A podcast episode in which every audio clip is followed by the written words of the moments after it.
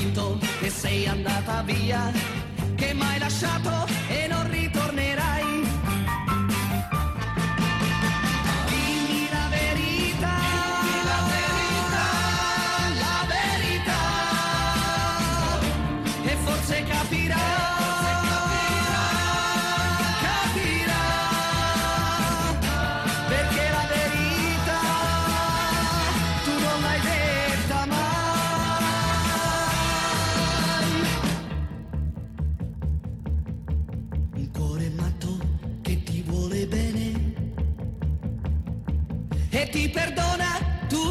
che fai. Ma prima o poi tu sai che guarirà. Lo perderai, così lo perderai.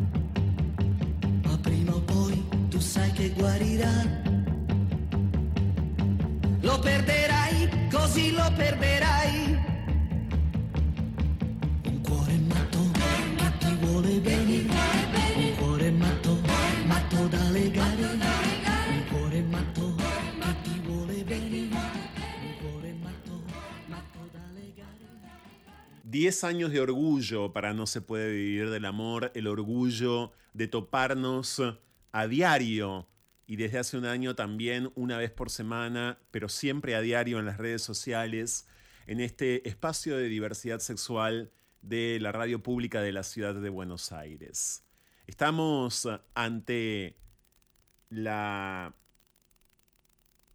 entrada ante el ingreso a un nuevo Día Internacional del Orgullo LGBTIQ, el próximo martes 28 de junio, a 53 años concretamente de la represión policial de Stonewall Inn en Nueva York. Bueno, por cierto, a 53 años hoy, en este ciclo, les propongo volver a reflexionar sobre el orgullo, sobre sus implicancias, sobre los modos particulares que tiene para un país como el nuestro, para una región como la región latinoamericana y, y además aún más concretamente la región sudamericana en la que la Argentina se emplaza, un país empobrecido, un país dificilísimo, un país atravesando además en este momento una situación gravísima en términos socioeconómicos,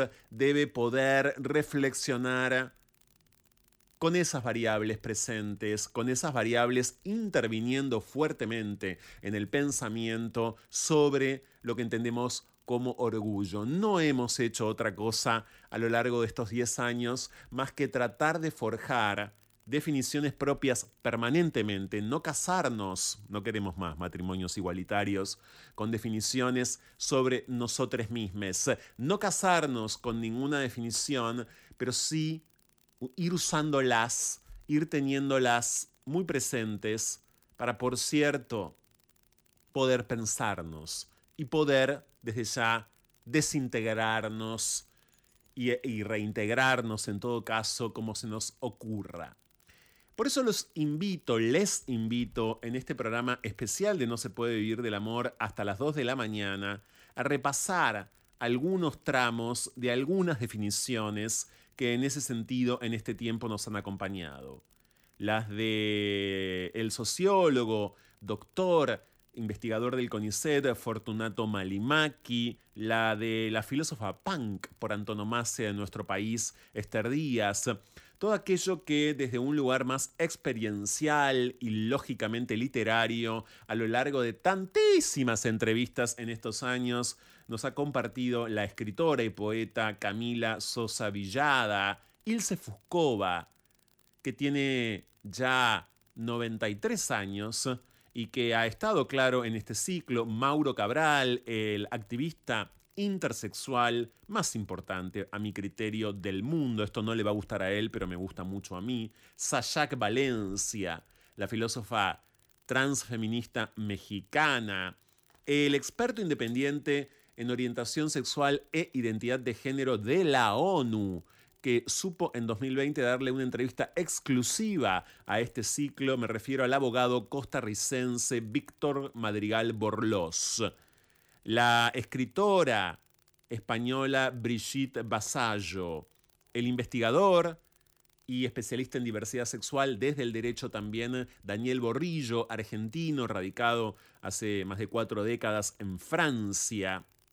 La activista trans argentina radicada hace más de 25 años en los Estados Unidos, en donde se convirtió en el estado de Nueva York en una de las activistas eh, por eh, los derechos de las identidades trans más importantes de esa superficie, Cecilia Gentili, Rosarina, pero ahora mundial, y Marcela de Rompecoche, una de las notas que más nos costó en este último tiempo, de estos últimos años, no de los 10, pero sí de estos últimos años de este ciclo, la mítica, la internacionalmente conocida Marcela La Rompecoches, alguien que logró sobrevivir al asedio, al hostigamiento, a la persecución policial y social de aquellos tiempos de dictadura, pero también de democracia en los que tantas travestis desarrollaban eh, su trabajo sexual, se prostituían en la Panamericana. Ella se hizo famosa, claro, por romper más de un coche a partir del asedio, a partir de la exclusión, de todos los amedrentamientos, de todas las agresiones, de todas las violencias que sus compañeras y que ella, Marcela la Rompecoche, recibían por aquel entonces en la Panamericana, acá, a la salida de la ciudad de Buenos Aires. También alguna reflexión de Juan José Severelli. Con todas estas reflexiones vamos a entonces celebrar estos momentos previos de un nuevo Día Internacional del Orgullo LGBTIQ, que es el próximo martes 28 de junio.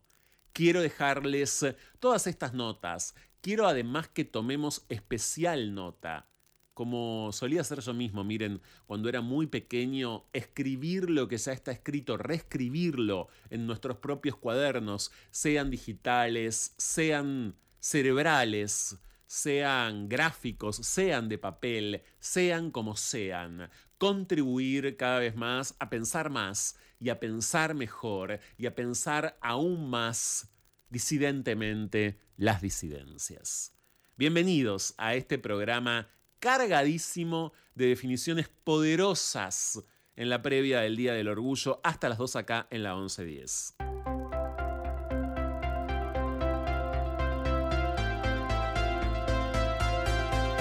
No se puede huir del amor, aunque lo nuestro sea fugarnos.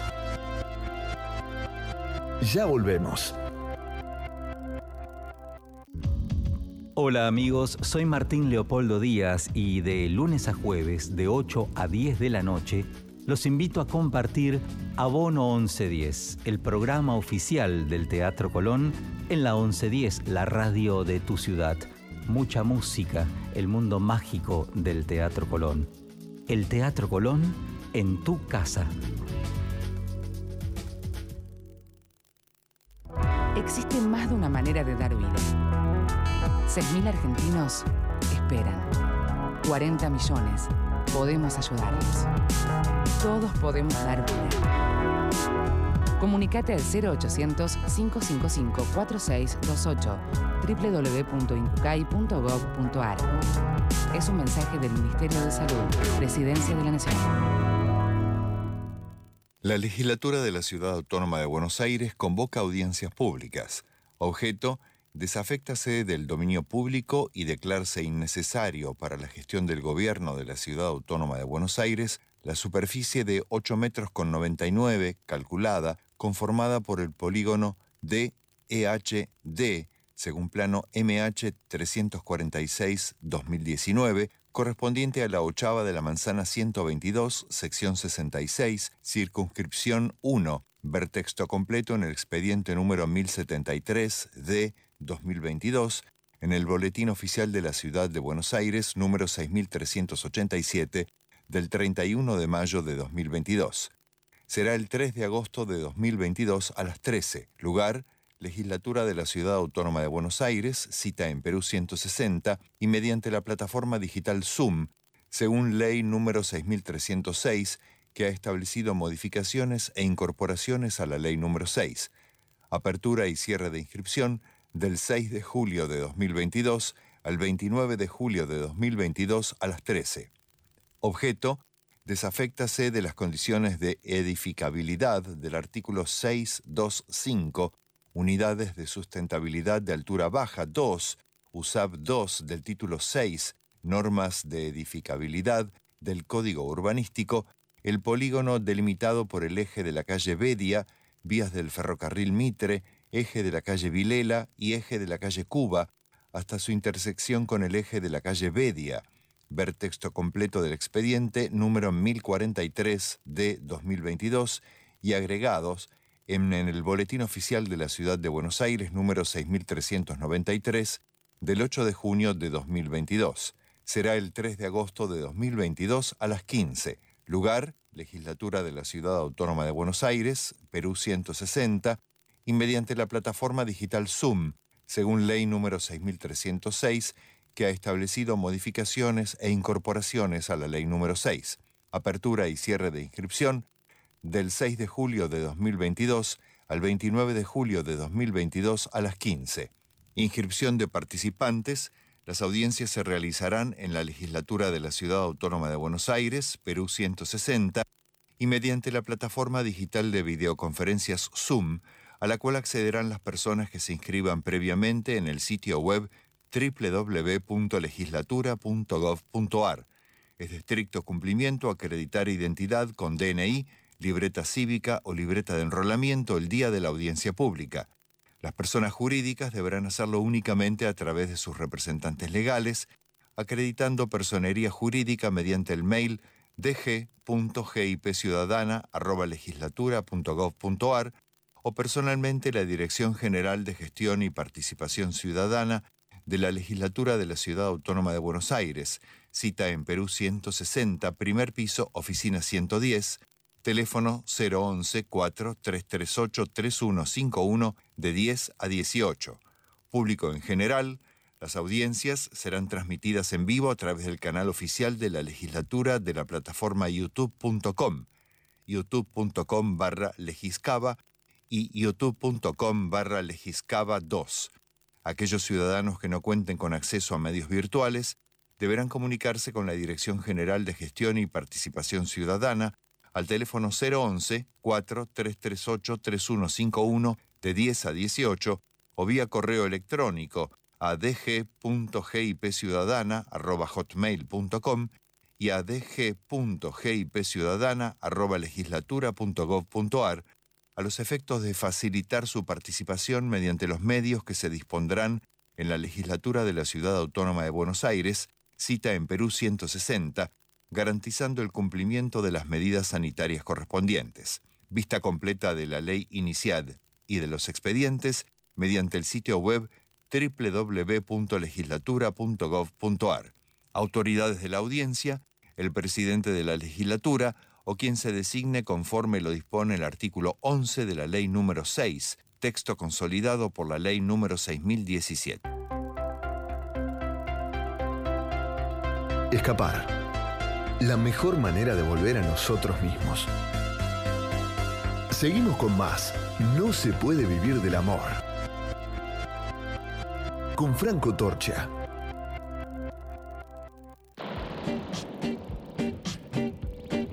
Intercambios a la deriva. Lo que va de la idea al ideal. Diálogos con cierta lógica y acaso desacatos. A la hora en que Buenos Aires parece agotarse. Fuego en la conversación. Llega a No se puede vivir del amor. Cháchara. Palabra. Es lo único que tenemos.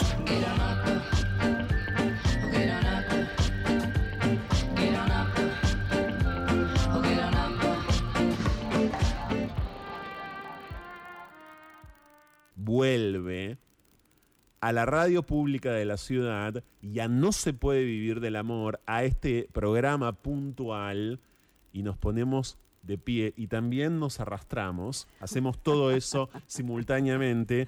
La señora Esther Díaz, hola Esther, ¿cómo estás? Bueno, muy bien, gracias, gracias por invitarme. Hablemos eh, de machos Bueno.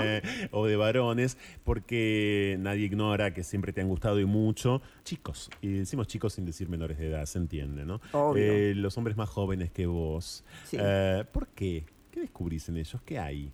Y bueno, mira, eh, yo creo que es también eh, una manera mía de eh, tomar el poder, que fue si- siempre masculino, Sí. porque los, los varones siempre tuvieron la mm, posibilidad de estar con mujeres más jóvenes y eso no se critica. Tenemos un ejemplo muy, muy, muy, muy fresquito cuando fue el G20, por ejemplo.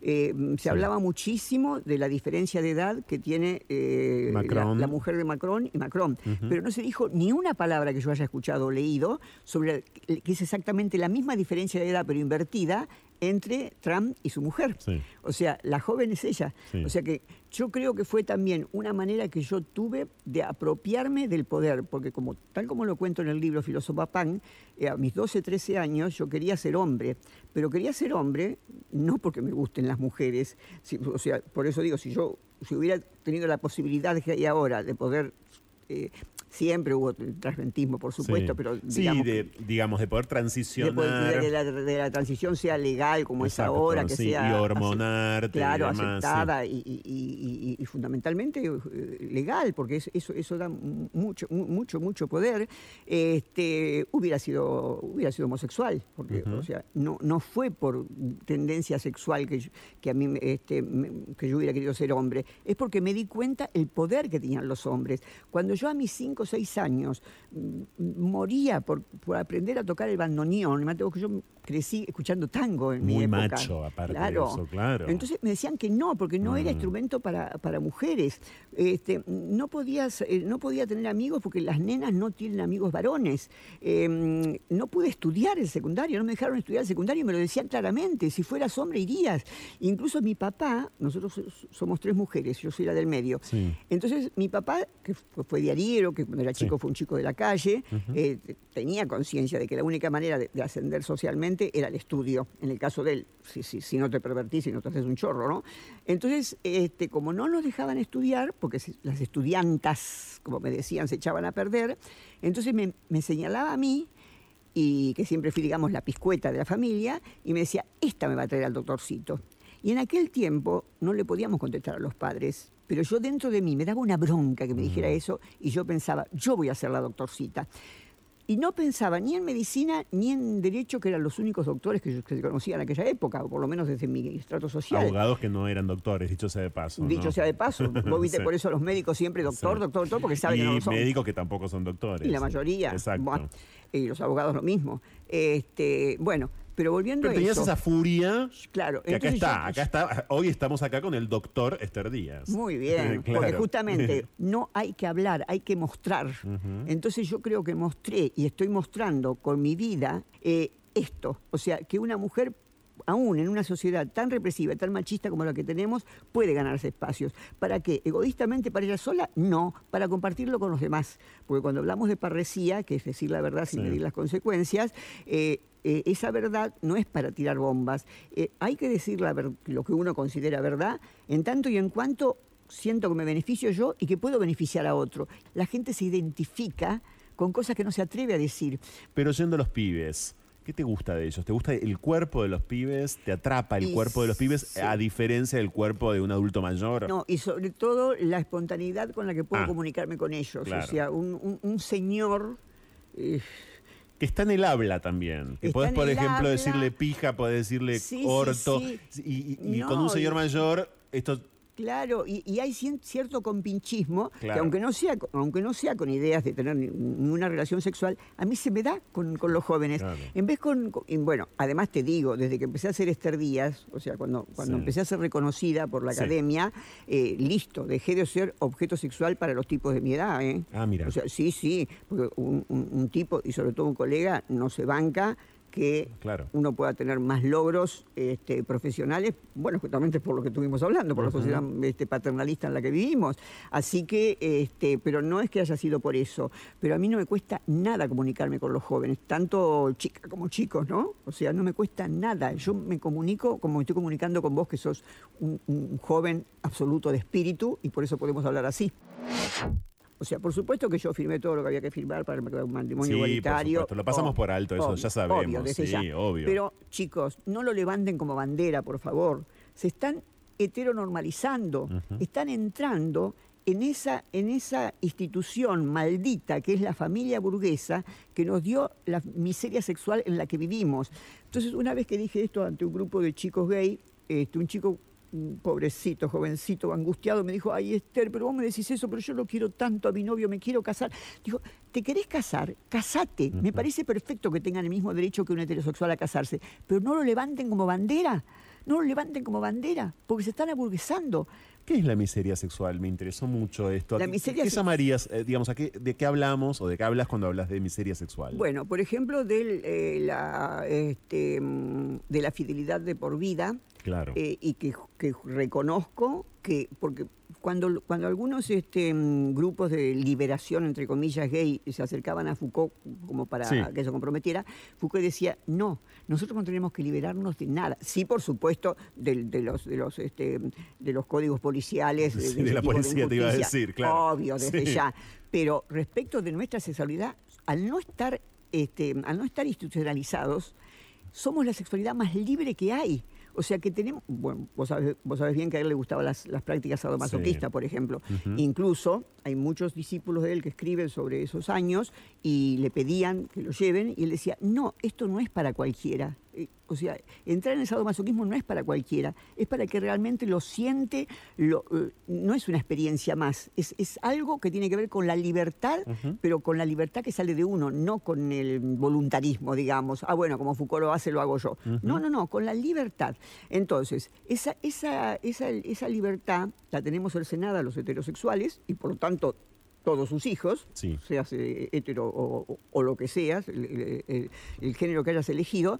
la- la- entonces, reconozco que todavía esa, esa libertad sigue, a pesar de que, se, de que se casen y estén legalmente en la misma institución que nos da la miseria sexual. Porque hace dos sábados estuve en Palermo este Soho, Sí. en la casa de uno, en, en una, en una casa de antigüedades que los dueños son, son gay, y están casados desde que empezó la ley, hace 10 años más o 2010, menos, ¿no? sí. Bueno, entonces, eh, pero ya no pueden coger más.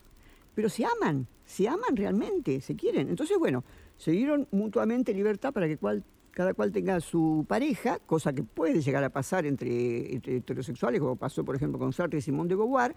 eh, pero en el caso de estos chicos, se lo cuentan. Y no solamente se lo cuentan, sino que ese día, que era un sábado, esa noche se hacía una fiesta en la casa de, De eh, ellos dos. de los de ellos dos y cada cual iba a llevar a su chongo A de su invitado. chongo de Eso es impensable en la Pero eso es miseria sexual. Eso es impensable, sobre todo en los heterosexuales.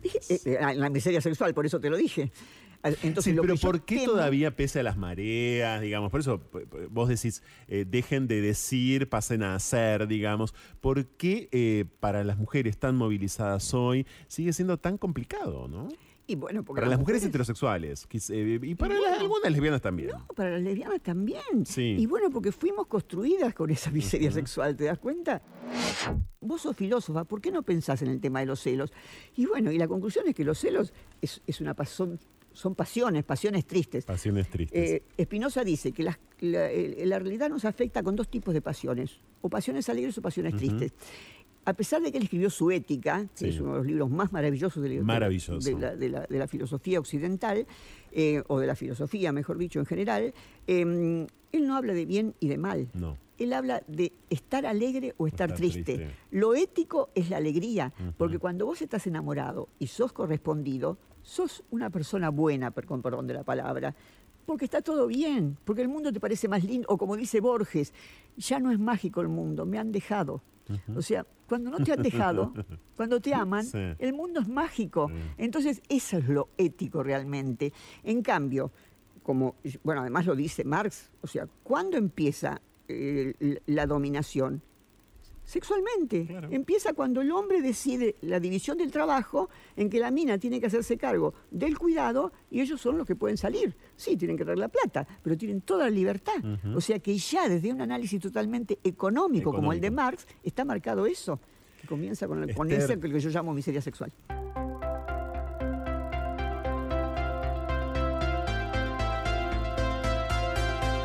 No se puede huir del amor, aunque lo nuestro sea fugarnos.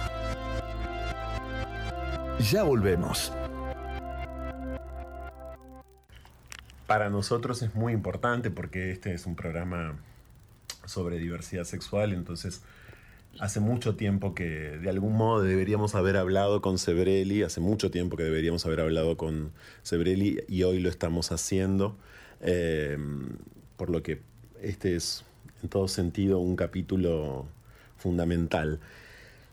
Leyéndolo como lo he leído a lo largo de, mi vida y atendiendo a tu propia vida en este momento, leyéndote como te he leído a lo largo de mi vida y atendiendo a tu propia vida, eh, la situación de los, de los gays adultos mayores hoy, ah, para alguien que ha estudiado tanto la sexualidad porteña, la sexualidad argentina, eh, la emergencia de la disidencia sexual, ¿cuál crees que es? Bueno, el mundo ha cambiado enormemente. Yo diría que mediados del siglo XX ha sido un cambio fundamental en toda la, en la situación de la mujer, fundamentalmente, la mitad de la humanidad, y por lo tanto también la de los homosexuales. Está muy ligado la, el- la condición de, de discriminación de la mujer con la discriminación más violenta, aún más visible, digamos, de los homosexuales. Eso cambió en el mundo entero, salvo en los países de Oriente, que sigue existiendo, hasta pena de muerte en algunos países, y, y en otros discriminación. En América Latina todavía sigue, en los países populistas, algunos países populistas todavía sigue habiendo discriminación. Pero eso es un cambio fundamental. No atribuible a la Argentina, sino al mundo. ¿No? Después están los, lo- los cambios de costumbres, que eso también ha cambiado enormemente, que ya no tiene nada que ver con, sí, tiene que ver con la, con la liberación, digamos, pero que al mismo tiempo emprenden caminos que a veces no son del todo, este, del todo reivindicables. Eh, por ejemplo, yo comparo la, la situación de, la- de las organizaciones eh, a favor de la contra la discriminación Sí. sexual en la Argentina, digamos, del siglo XXI, con las del siglo XX, de las que yo participé. Yo soy uno de los fundadores, como bien sabrás, del Frente de Liberación Homosexual. Es abismática la diferencia de uno y de otro. Yo haciendo así un, un- un- en- irónicamente puedo decir de que eh, nuestra generación, la del frente, la de FLH, éramos eh, homosexuales de biblioteca y los del siglo XXI son homosexuales de discoteca. Eso es fundamental.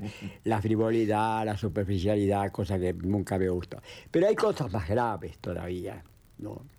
Hay, porque frivolidad existió siempre y, bueno, una dosis es permisible. Eh, no pretendemos que todo el mundo sean intelectuales. Pero hay otras cosas que son mucho más peligrosas y, realmente repudiables, ¿no? y yo las repudio, que es el copamiento de las or- or- organizaciones eh, que dicen representar a los homosexuales, a los transexuales, etcétera, el alineamiento pleno y total, habrá excepciones, por el populismo. Eso no hay vuelta de hoja.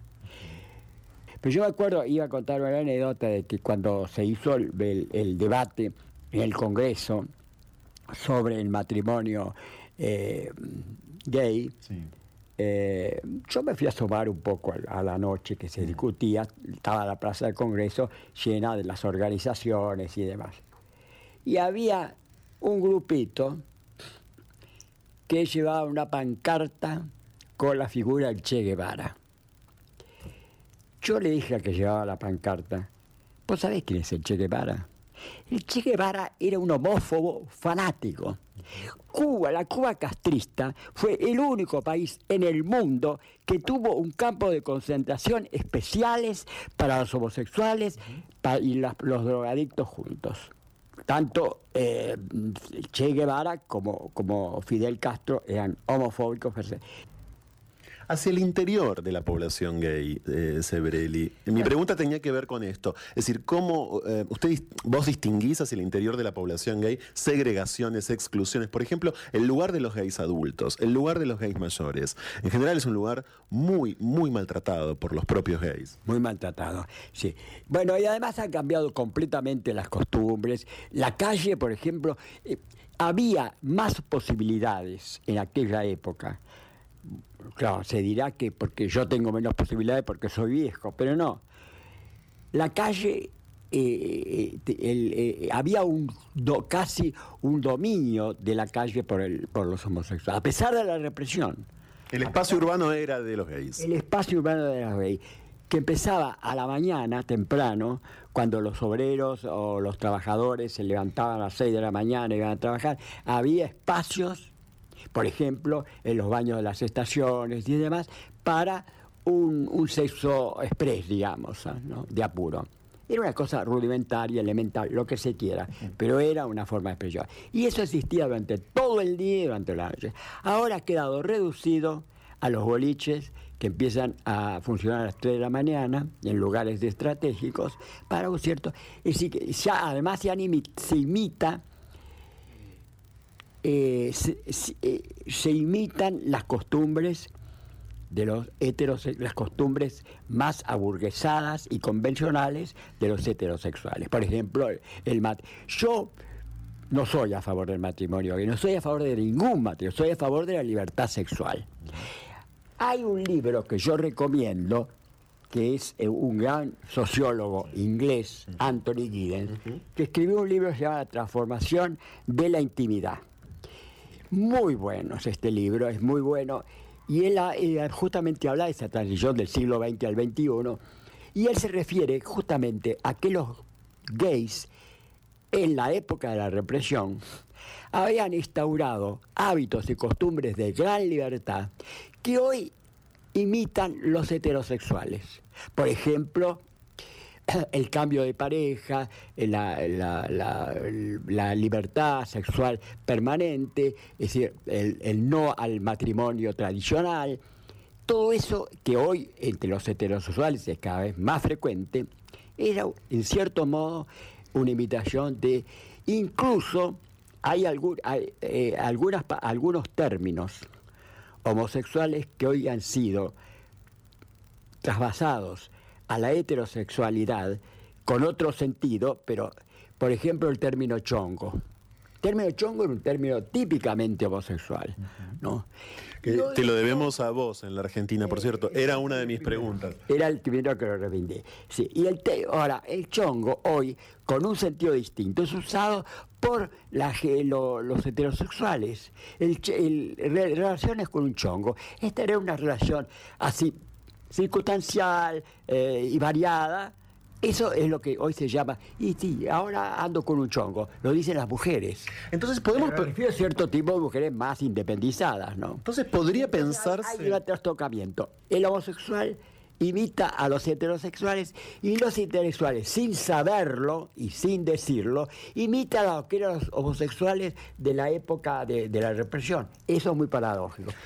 Podríamos pensar entonces que la promoción de ciertas leyes vinculadas a derechos sexuales, en el fondo Sebrelli esconden un intento por asimilar prácticas que eran inasibles. Claro, sí, sí, sí. sí. Es, decir, en el fondo puede pensarse el matrimonio entre personas del mismo sexo, por ejemplo, como una manera de regular y de controlar esos cuerpos y esas vidas. los eh, cristianos más liberales dirían eso. Los otros no, por ejemplo, Bergoglio, el verdadero Bergoglio, sigue siendo un homofóbico absoluto y total. Está la famosa carta a los carmelitas, yo cito en mi último libro, en el capítulo dedicado al Papa Bergoglio, yo cito párrafos de la carta a los carmelitas, que a las carmelitas, que el Papa Bergoglio eh, mandó cuando se hacía la, eh, se discutía la ley de matrimonio. Utilizando un lenguaje medieval, el Papa Bergoglio dijo, esto no es una cuestión política, esto es la lucha de, de contra Dios. Este, estas leyes son lucha contra Dios, es una, es una guerra religiosa. Palabras textuales de Bergoglio que yo las cito. Yo siempre he preferido este, la amistad y las relaciones sexuales múltiples, que eso sí me parece consustancial al hombre. Ahora, los sistemas nos siguen contando el amor como si fuésemos campesinos de la Ah, sí, sí, sí. Sí, sí, sí. Aún muchos, muchos periodistas que yo estimo mucho y que hablan muy bien de mí, y bueno, están, si creen el, el, mito de la, en el mito del amor. Eh, por eso me reía. Eh, Somos pocos los que, los que hablamos abiertamente de eso, ¿eh? porque no, tiene buena prensa, no tiene buena, no queda bien, no es elegante, es políticamente incorrecto. Pero yo siempre he sido políticamente incorrecto, no creo en la política correcta. Totalmente. Hay un dicho ahora que corre como por ciertos por ciertas zonas, diría, que es más mina que Gardel. No, yo creo que Gardel justamente le interesaba, yo creo que Gardel puede haber sido bisexual, así ese bien. Lo que nunca fue eh, realmente es un, un macho al estilo clásico. La prueba está que nunca se casó, nunca tuvo una esa noviecita, la noviecita que la veía una vez cada tanto y demás, no tenía, no tenía. Y algunas eh, sí tuvo, sí, mujeres que lo, lo mantuvieron, eso sí, como Gigoló, sí, pero eso es una cuestión comercial. ¿Por qué hoy, casi como en una especie de eh, feroz retroceso, tantos e intelectuales y periodistas ocultan su orientación sexual? Sí, eso no me lo explico. Y otros lo, todos lo exhiben, otros lo exhiben de forma eh, ya como, como, un, como una forma de propagandística que tampoco me gusta. ¿Quién, por ejemplo? No, no voy a dar nombres, no voy a dar nombres. Periodistas de, de opinión y de investigación famosos, famosos, famosos, que son homosexuales, evidentes, yo sé, lo sé porque conozco a la gente, y no, no, nunca lo dijeron. Era cada uno Sí, cada uno por supuesto tiene que hacer lo que quiere, pero no hay un, punto, Sebrelli, en el que, digo, ese trabajo, el trabajo de la comunicación, se une con el trabajo de comunicar también quién uno es. Mientras no, no, se no adhieran a ningún movimiento que sea antihomosexual, se los puede perdonar lo máximo. Pues sí, yo creo que sí, que todo el mundo debe decir este, su verdadera eh, orientación porque sirve mucho a lo, todavía hay gente conflictuada, muy conflictuada, adolescentes muy conflictuados. Son menos, pero los hay. Y bueno, y eso ayuda. Yo confieso que si nunca tuve esos conflictos, fue por la cultura, porque yo de muy, muy casi un niño y leía, sabía quién era Oscar Wilde y, y André Gide y Proust y todos ellos que eran homosexuales eh, abiertos y que eso fue lo que me ayudó a no verme como un monstruo o un tipo aislado completamente. Sabía que era algo que estaba eh, esparcido por todo el mundo y por todos los sectores sociales y los más cultos y que era algo que formaba parte de la sociedad, de la buena sociedad y de la civilización y de la cultura. Eso fue lo que me salvó. Porque el mundo que yo vivía de clase media baja, Buenos Aires de los años 40, era homofóbico totalmente. El mundo que me rodea. Pero me salvó la cultura. Muchas gracias.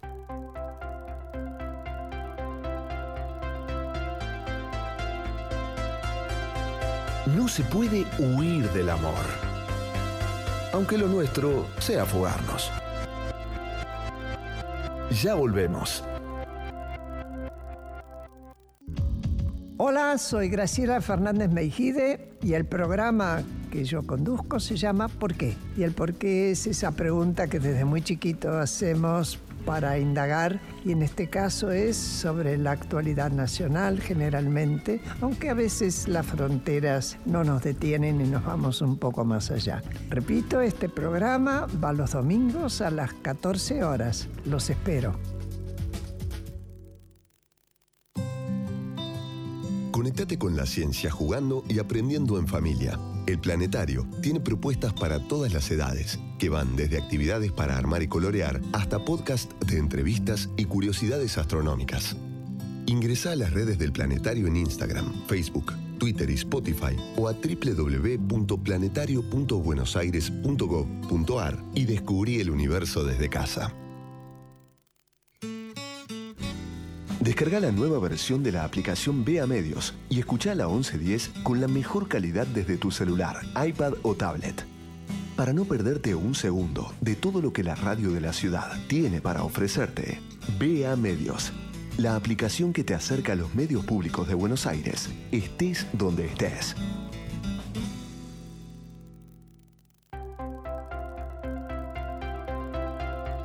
Escapar la mejor manera de volver a nosotros mismos.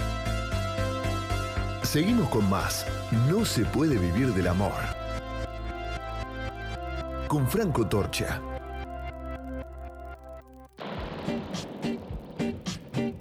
Intercambios a la deriva. Lo que va de la idea al ideal. Diálogos con cierta lógica y acaso desacatos a la hora en que Buenos Aires parece agotarse. Fuego en la conversación. Llega a No se puede vivir del amor. Cháchara. Palabra. Es lo único que tenemos.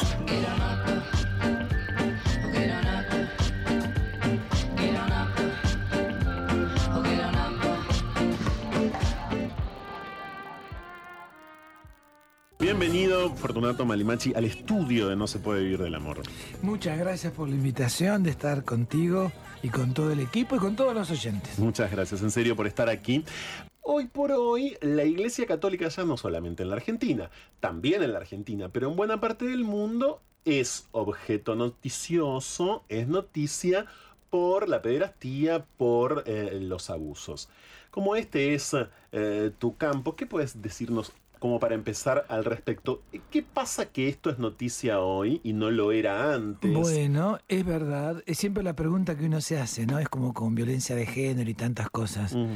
¿Hoy hay más o es que hoy hay una sensibilidad que se permite denunciar más? Yo creo un poco lo segundo.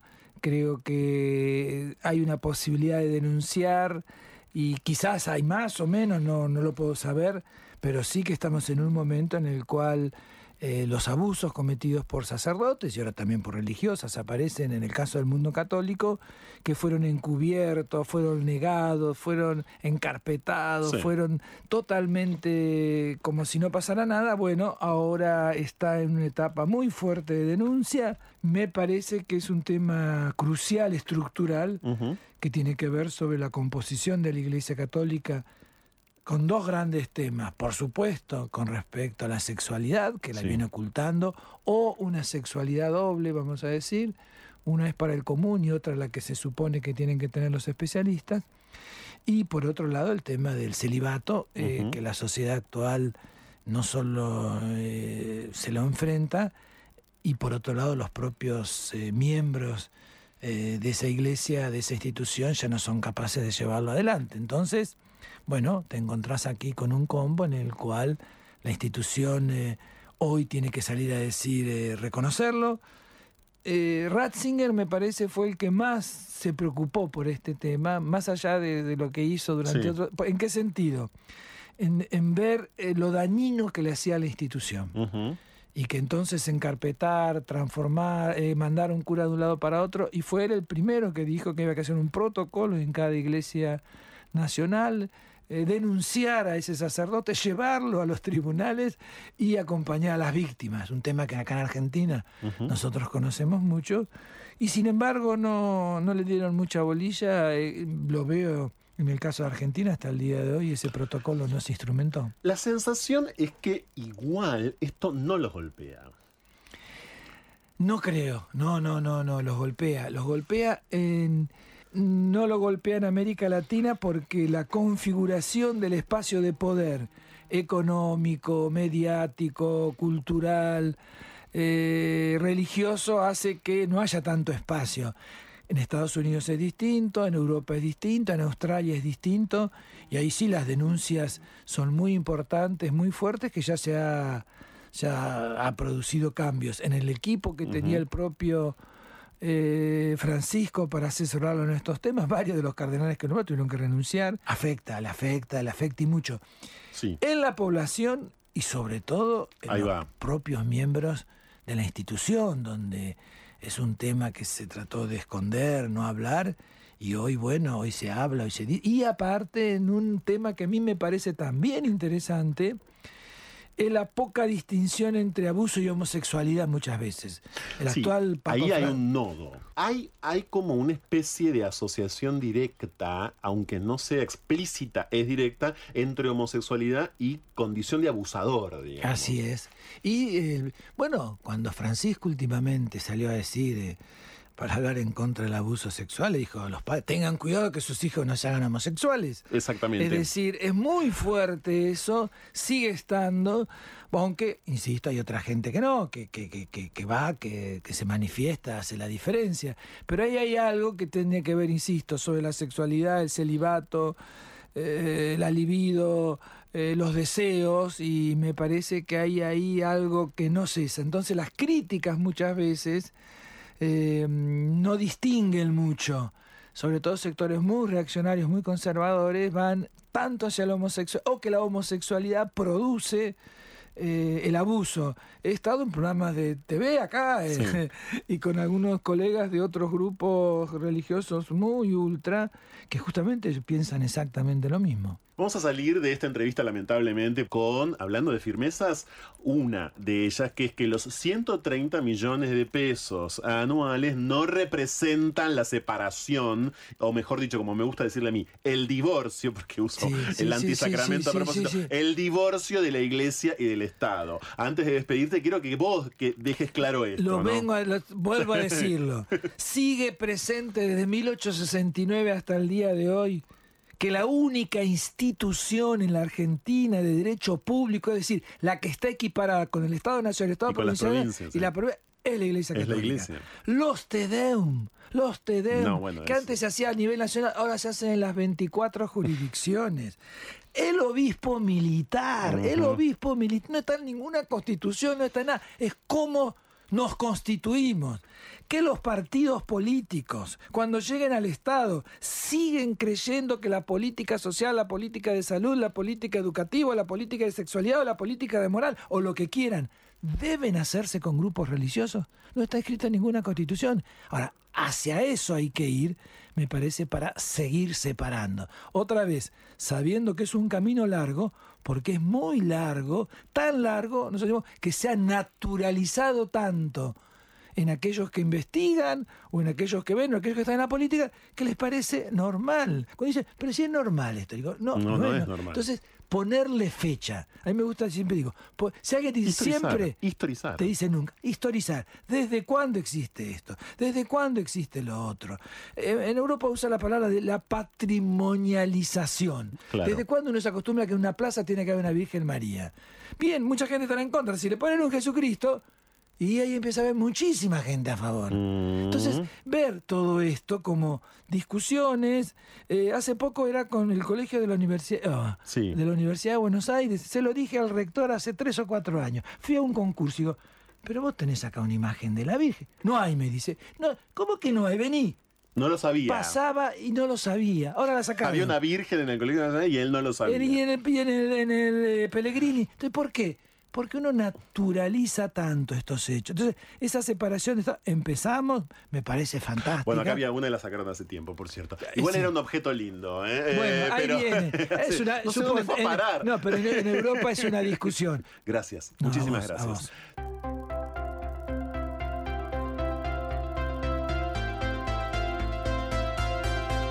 No se puede huir del amor. Aunque lo nuestro sea fugarnos. Ya volvemos. La travesti que aprendió a escribir, podríamos decir. Bienvenida, Camila No, Sosa. Villa. Sí. No, no lo sé, no lo hago, no lo sé. Lo sabes hacer y muy bien. Bienvenida, no se puede vivir de amor. No sabes lo feliz que estoy de que estés acá por un montón de cosas. Como dice Fernando, no y porque sos la mejor artista de la Argentina. Ay, por favor, Bueno, pero, pero ¿qué dice dices- la no? Y que se calle. ¿Te ha pasado en, esta, en este tiempo, Camila, que hay como una mirada eh, eh, conquistadora? Es decir, hay periodistas, hay comunicadores, hay interlocutores con los que de repente a partir de la novela vos estás dialogando, que están descubriendo todo esto como por primera vez. Es decir, que las travestis vivieron y viven todavía. No, mira, yo creo que eso lo saben hace años. Ah. Yo creo que se sabe eh, que vos le preguntás a una vieja de Recoleta acá cerca, le decís, che, ¿sabés cómo viven las travestis? Y te va a responder, sí, son marginadas, viven en- se prostituyen, mueren jóvenes. Mm. Yo creo que lo saben. Eh, lo que pasa es que es muy cómodo hablar en el pasado constantemente, estar hablando en el pasado, sobre el pasado, desde el pasado. Eh, les queda muy bien porque siguen manteniéndonos allá lejos y a, eh, a raya, digamos. También por su propia incapacidad de no poder eh, interactuar con nosotras, de no poder apre que somos inaprensibles además, no nos pueden eh, tomar de ninguna manera, no nos pueden involucrar de ninguna manera comercial. Entonces, bueno, prefieren que estemos allá como prostitutas, como en el Rosedal medio desnudas, o en, no sé, en cualquier zona roja de cualquier lugar del país, porque eh, les conviene. Además, no se hacen la pregunta, que es ¿qué tengo que ver yo con eso que le está pasando a esa chica que está parada en una esquina a las 4 de la mañana? Eh, esa pregunta que se evitan hacer constantemente, eh, bueno, la tapan así, diciendo, ay, pobres, pobrecitas. ¿Pensaste mucho en los cuerpos escribiendo? ¿En el cuerpo travesti? Sí, pienso mucho en, eh, constantemente, sobre todo porque pienso que hay una invisibilización muy grande eh, de los cuerpos, de los cuerpos que son diferentes, eh, también de las personas gordas, también de las personas discapacitadas con Sí. alguna deformidad y también de las travestis. Eh, mm, sobre todo en el encuentro amoroso lo constataba, Claro. en que los tipos no sabían cómo eh, acercarse al cuerpo de una travesti. Eh, y cuando yo dejé la prostitución, comencé a trabajar como actriz y empecé a encontrar con otro tipo de hombres que venían a buscarme, yo me daba cuenta que eran unos inútiles totales. que Querías eran volver unos- a la prostitución, por momento. eran unos claro. completos que eran eh, Claro. totalmente ignorantes de cómo somos. Eh, Como analfabetos anatómicos. Exactamente, analfabetos del sexo anal, analfabetos de las tetas, analfabetos de eh, los pitos, de la textura de la piel, de la sensibilidad del cuerpo de las travestis, que están, supongo, todavía con el inconsciente mm, eh, sentado, dormido sobre la idea de que solo somos material sexual, de que solo estamos ahí para satisfacer una cuestión de paso sexual eh, y que no tenemos sensibilidad, que no, no somos eh, posibles de ser acariciadas, de ser besadas, de ser respiradas. Bueno, eh, entonces pienso constantemente en eso, porque además es lo que me devuelve mi vida amorosa, ¿no? Muy interesante algo que compartías, si me permitís, Camila, recién con nosotros, que es esta idea de que efectivamente como lo que narra, como lo narrado en una ficción como Las Malas, es una novela de ficción, como lo narrado tiene mucha imaginación y por supuesto, como dije antes, es una narración alrededor de un grupo de travestis, bueno, claro, qué fácil es pensar o empezar a, pe- a preguntarle a Camila, che, esto que pasó esa noche concretamente, y el modo en el que amaneciste, y los videos que viste en la computadora en la casa en la que estabas, ¿te pasó a vos, sí o no? Claro. ¿no? Eh, enfrentarte a eso todo el tiempo, que por supuesto quizás a una escritora eh, y a un escritor cis eh, no le estaría pasando. Bueno, mira, se me ocurre ahora que vos hablas, el caso que más se me viene a la cabeza es el de Bukowski con su alter ego, con Chinaski, ¿no? Claro. Él escribía Mm. sobre su vida y nadie dice que Bukowski Eh, es un escritor autobiográfico. Claro. Eh, García Márquez se ha cansado de confesar que todo lo ha sacado de su familia, que lo ha sacado de sus tías, que lo ha sacado de su pueblo, bla, sí. bla. Y nadie dice García Márquez es un escritor, es una autoficción lo que hace. Exacto. Es con las trabas, porque no creen que seamos capaces de, Imaginar. incluso de hacer ciencia ficción sobre Claro. nosotras mismas. Como un poco así también. Claro. eh, Claro. Eh, no, no, lo, no lo pueden creer, no lo pueden entender. Mm. Eh, y me parece que debe ser bastante frustrante encontrarse con que una persona que no estaba destinada a vivir, que no estaba destinada a crear, que no estaba destinada a hacer lenguaje, eh, lo, lo haga. Eso debe ser absolutamente eh, inconcebible para algunas eh, cabezas. Sí, muy perturbador. La otra vez me, un tipo me preguntó, me dice, vos escribís mucho sobre vos misma, ¿no Ay, tenés miedo de que se te acabe el tema? Ah, mira. Así me preguntó. Entonces yo le digo, bueno, en todo caso mm, me debería dar miedo morirme, porque sería la única manera en que dejaría de hablar de mí misma. Eh, bueno, pero supongo que también es una categorización que hacen para poder extraer de ahí algo. Decir, bueno, esto no es como yo, pero a ver qué puedo sacar de ahí. Hablemos de hombres. A ver. Yo, ¡Ay, qué de lindo eso- tópico! ¡Me encanta! Claro, hablemos de tipos. Eh, porque yo antes te hice referencia a lo que publicas en tu Twitter y muchas veces son esos cuerpos que hoy, hoy, diríamos al unísono y sin dudar, sin repetir, sin soplar, súper hegemónicos, etcétera. Y a mí me encanta lo que haces vos eh, en las redes, porque efectivamente mostrás cuerpos imposibles, es decir, y, y- y digamos, y, por un lado inhallables y por otro lado dificilísimos de, de- de- de alcanzar, ¿no? Eh, y lo haces igual. obvio. Mira, yo estoy cansada del progresismo Claro, por eso te lo que pregunto. se sienta en sus computadoras y le dice al mundo, eh, yo, a mí la mujer me gusta natural, me gusta de tal manera, no me gusta nada. Y todos tienen unas novias que son unas Sí. modelos como el de Calle 13, ¿viste? que Ujú, se, exacto. tienen Sí. unas novias que decir, yo, mis novios son gorditos, son flaquitos, mis amantes son de, de 50, de 27, ¿entendés? Yo me divierto con eso pero yo sé cómo me muevo en sociedad y qué me atrae. Eh, más allá de que sí, que a ¿Qué te veces atrae? Eh, que me generen curiosidad. Ok, porque, perdón, trazaste un rango etario bien amplio recién, Sí. dijiste 27-50, qué sé yo, es como un universo. Sí, no sí, sé. sí, sí, sí, Es sí, súper sí, amplio, ¿no? Eh, bueno, qué sé yo, me atrae que me, dé- que me generen curiosidad, me atrae muchísimo poder charlar. Mira, ni siquiera coger, pero sí charlar. Me gusta mucho gusta charlar, charlar. sí, me gusta charlar, me gusta mm, permanecer, Ujú. Me gusta permanecer, me gusta mm, sentirme querida también, y eso no es algo que suceda habitualmente.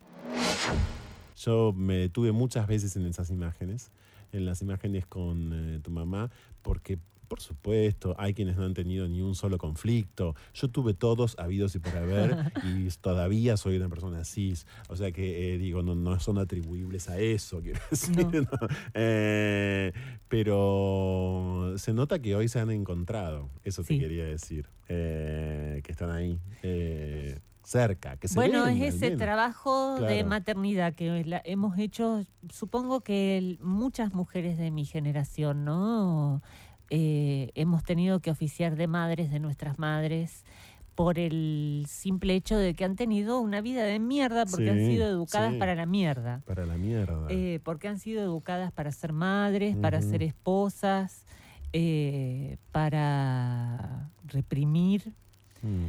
para estar eh, por detrás de absolutamente todo, de las paredes de una casa, de las ma- manijas de una olla, de eh, la blancura de un guardapolvo, por detrás de los pantalones del marido, de la toalla que se olvida el marido cuando se va a duchar. Bueno, una muy difícil.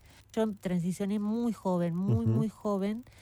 Ella, bueno, se venía acomodando una situación familiar muy difícil porque yo ya había salido del closet a los 12 años, a los 13 años yo ya les había dicho que a mí me gustaban los varones, por ejemplo.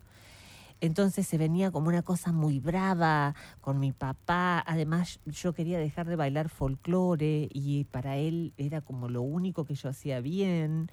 Entonces mi mamá se empezó a deprimir, empezó a engordar, eh, a no arreglarse, a no verse guapa.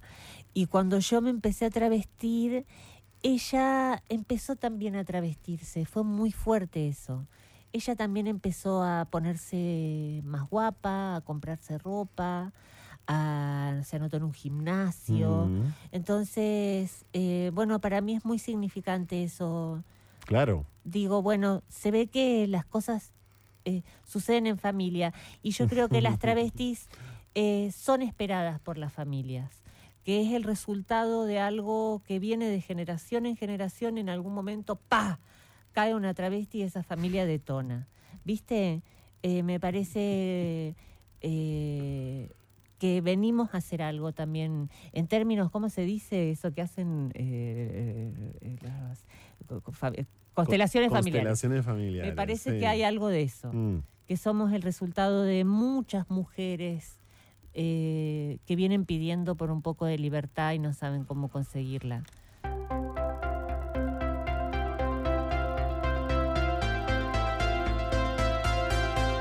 No se puede huir del amor. Aunque lo nuestro sea fugarnos. Ya volvemos. Prevengamos el coronavirus, una enfermedad que se transmite a través de gotas de estornudos y tos y del contacto con manos a ojos, boca y nariz. Para saber sobre síntomas y métodos de prevención, entra a buenosaires.gov.ar barra coronavirus. Entre todos podemos prevenir el coronavirus. Buenos Aires Ciudad. Vamos, Buenos Aires. ¿Vamos a la plaza? Claro, mi amor, vamos. ¿Falta mucho? No, es ahí cruzando. Mamá, quiero ir a los juegos. Dale, pero dame la manito para cruzar.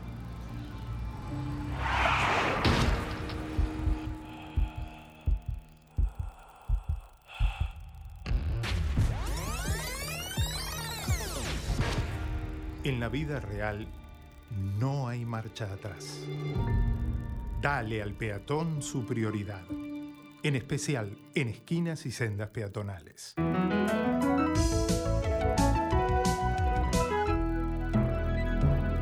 Luchemos por la vida. Escapar. La mejor manera de volver a nosotros mismos. Seguimos con más. No se puede vivir del amor. Con Franco Torcha.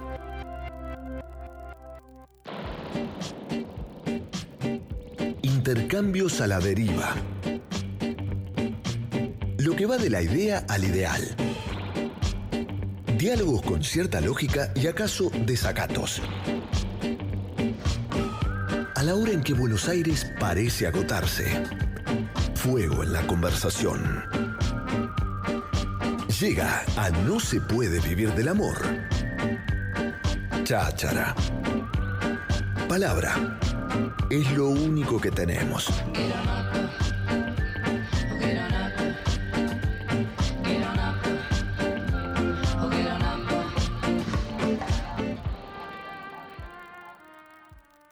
Está en comunicación telefónica eh, con nosotros el especialista en Derecho, Bioética y Derecho LGBTI, Daniel Borillo. ¿Cómo andas, Daniel?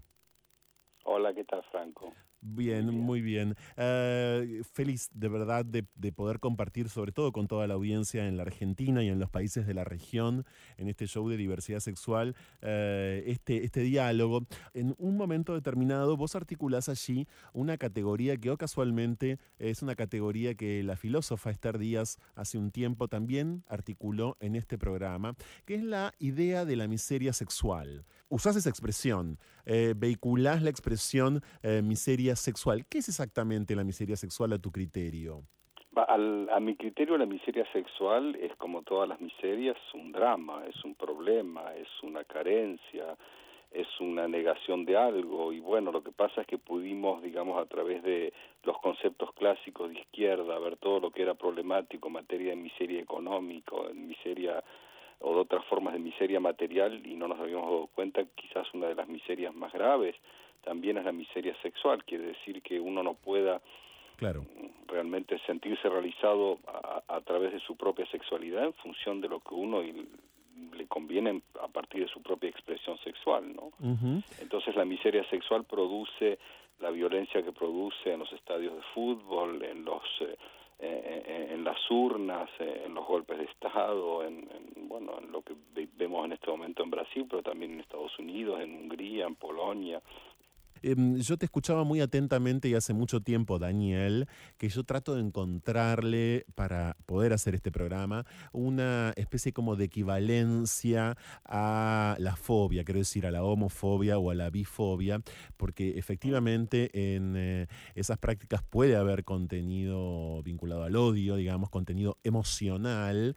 Pero yo tiendo a creer que en general en las homofobias hay un alto contenido ideológico, es decir, que pueden tener una base emocional como toda ideología, pero que eh, también es muy fuerte el elemento ideológico. Es un poco curiosa la pregunta que te voy a hacer, pero ¿a vos se te ocurren equivalencias terminológicas?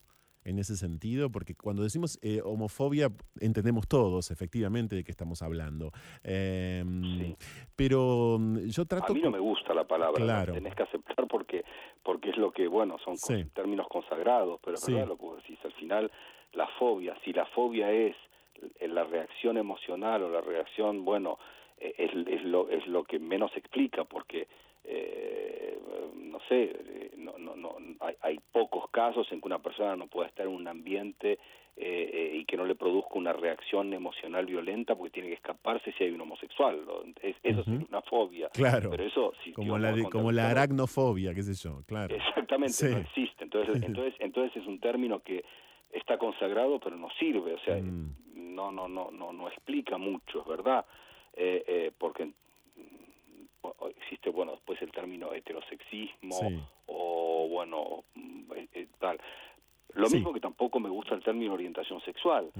Sobre fobia no sé, pero por ejemplo el otro día estaba leyendo, estaba viendo un documental de Pasolini que se llama Comici d'amore y me encantó un, un documental que le hizo Pasolini viajando por toda Italia en los años 60 y hablaba permanentemente de gustos sexuales, ¿no? De gusto Ah. sexual. Y me encantó el- la noción de gusto. Claro. Me parece mejor utilizar gusto que orientación. Que además es muy legítima, leyendo- claro. Por ejemplo, y, y leyendo, me, me encantó porque me gustó este, este documental de, de Pasolini, y después estaba leyendo eh, a, a Proust y en la Sí. Recherche du temps perdu, Sí. y veo que Proust también utiliza goût sexuel. Claro.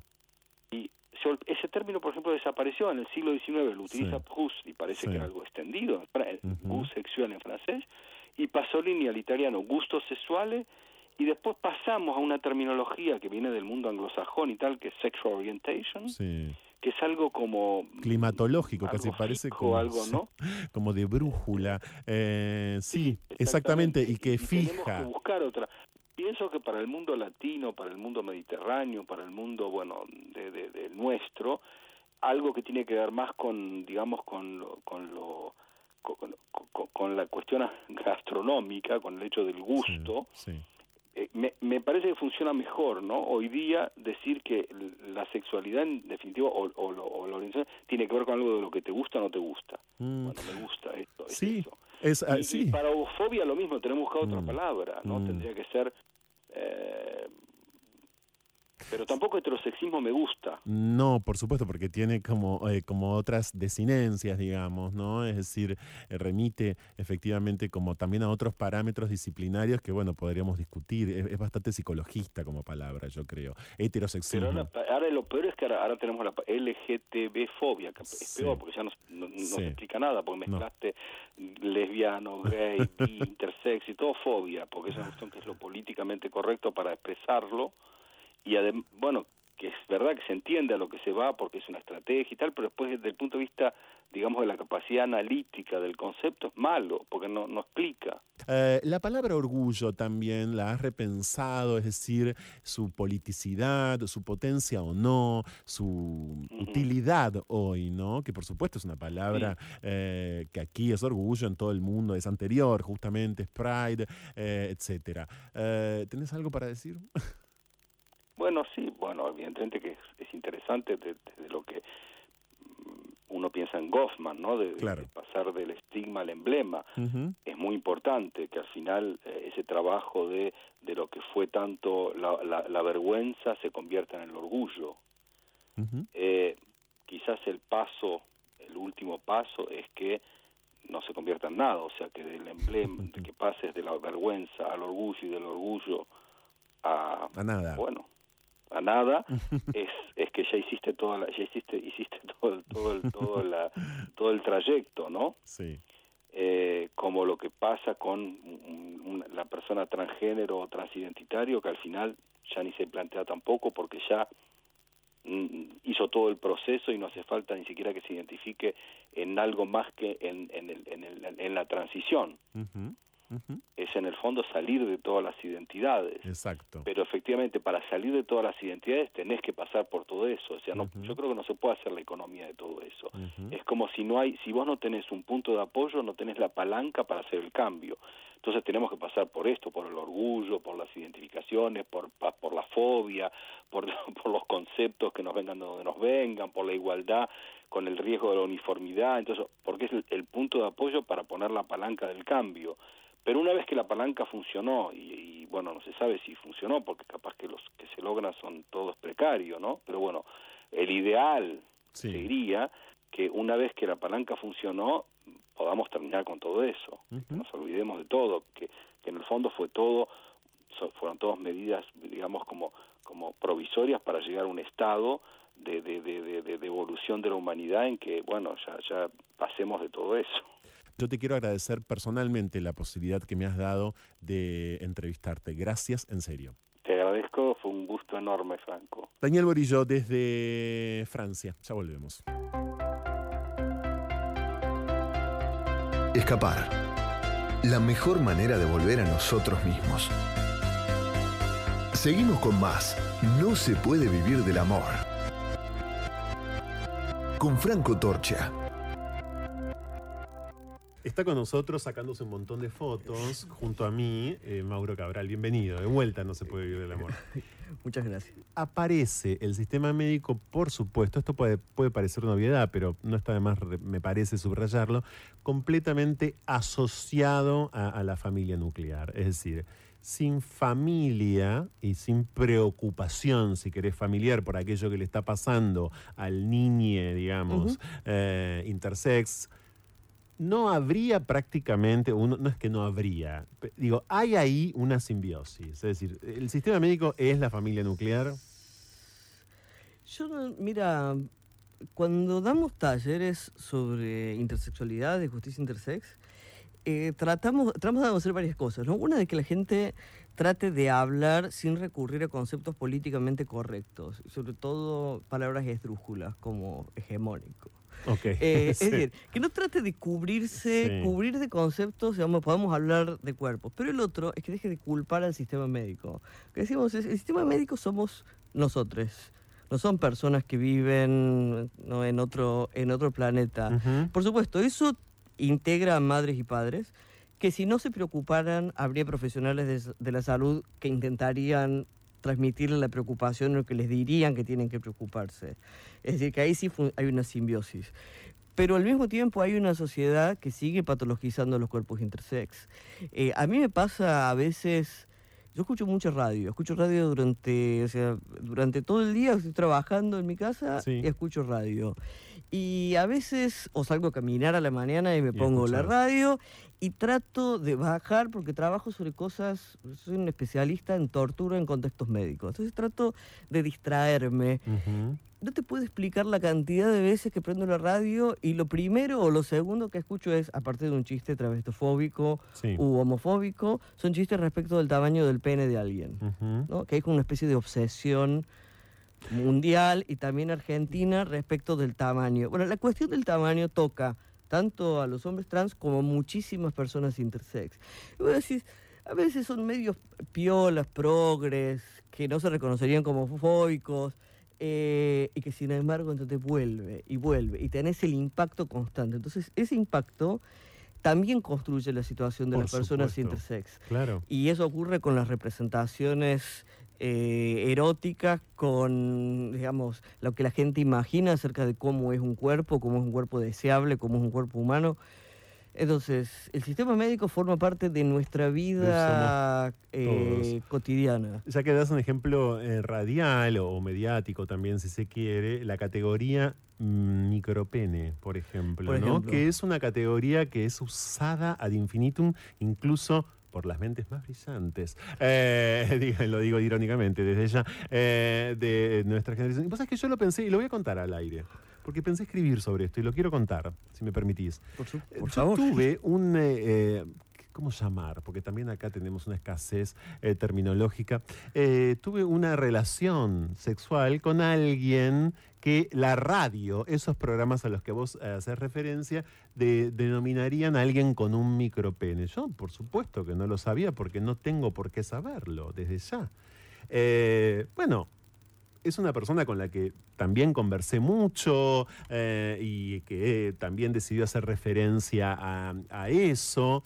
Eh, y por supuesto a mí fue una situación que me dejó pensando un montón. No porque no lo hubiera pensado, o quizás no porque no me hubiese pasado antes, sino porque, claro, bueno, hoy manejo eh, una información y trato de tener una formación que es absolutamente diferente a la que tenía hace 10 años atrás o más. Entonces, eh, nada, para mí fue transformadora, completamente transformadora la experiencia. Es muy importante esto que estás diciendo.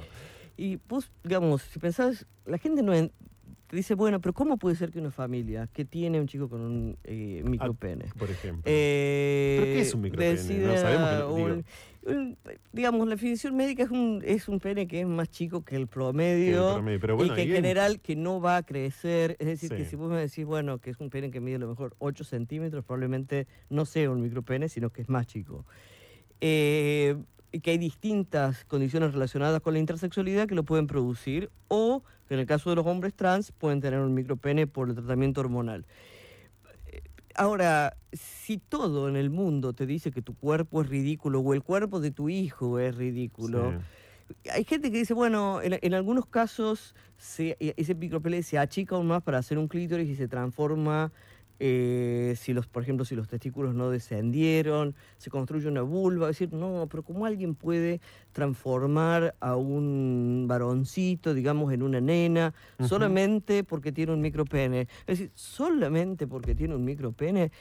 Eh, desde para criticar a Hitler, Trump, eh, a cualquiera o para hacer el chiste. eh, hay una cosa tremenda que ocurre en muchos medios hegemónicos donde ya no se pueden hacer chistes sobre mujeres, pero continuamente se hacen chistes de travestis que son continuos y horrorosos. Totalmente. Y al mismo tiempo la cuestión del, eh, del micropene, Sí. como lo peor que le puede pasar a una persona de sexo masculino. Es decir, bueno, ¿cómo se construye el deseo de normalizar el cuerpo? Se construye así, poniendo un cuerpo como indeseable, como un cuerpo en el cual nadie quiere estar y como un sujeto al que por supuesto... eh, no, si caes con un bebé con un micropene al médico, el médico te puede decir tranquilamente, pero ¿ha escuchado lo que se dice en la radio y en la televisión eh, de la gente con micropene? Es decir, que todo el mundo se ríe y después pueden terminar siendo dictadores este, que bombardean a la mitad del mundo. Entonces, no, es mejor intervenir.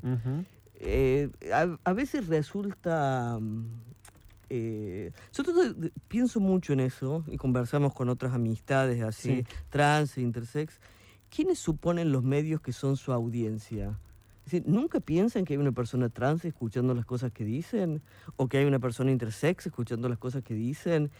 ¿Y, y cómo, y, por ejemplo, para alguien como yo, digamos, ¿qué significa seguir el día después de que, no sé, te levantaste temprano para escuchar un programa en el que de pronto te cayeron con un chiste de eso y vos decís, y ojo que yo soy así, soy viejo, tengo casi 50 años, No. entonces soy de los que escribe a las radios. Ok. O los programas de televisión. ¿entendés? Entonces, no, yo soy de los que manda mensajes, qué sé yo. Y, y que se ofrece además a, a decir, bueno, si les interesa hablar de esto, hablemos. Salgo. Es absolutamente el vicio. Es, eh, somos como el lugar común de la burla. Y vos decís, sí, pero que no ayuda. No. La verdad es que no ayuda en nada. No. Y No, pero a ver, también, por supuesto, las mismísimas disidencias. Quizás estoy siendo demasiado generoso llamando las disidencias en algunos casos. Pero digo, ese arco que entendemos como diversidad sexual, a eso iba a ir en una siguiente pregunta, eh, o si se quiere, sexogenérica.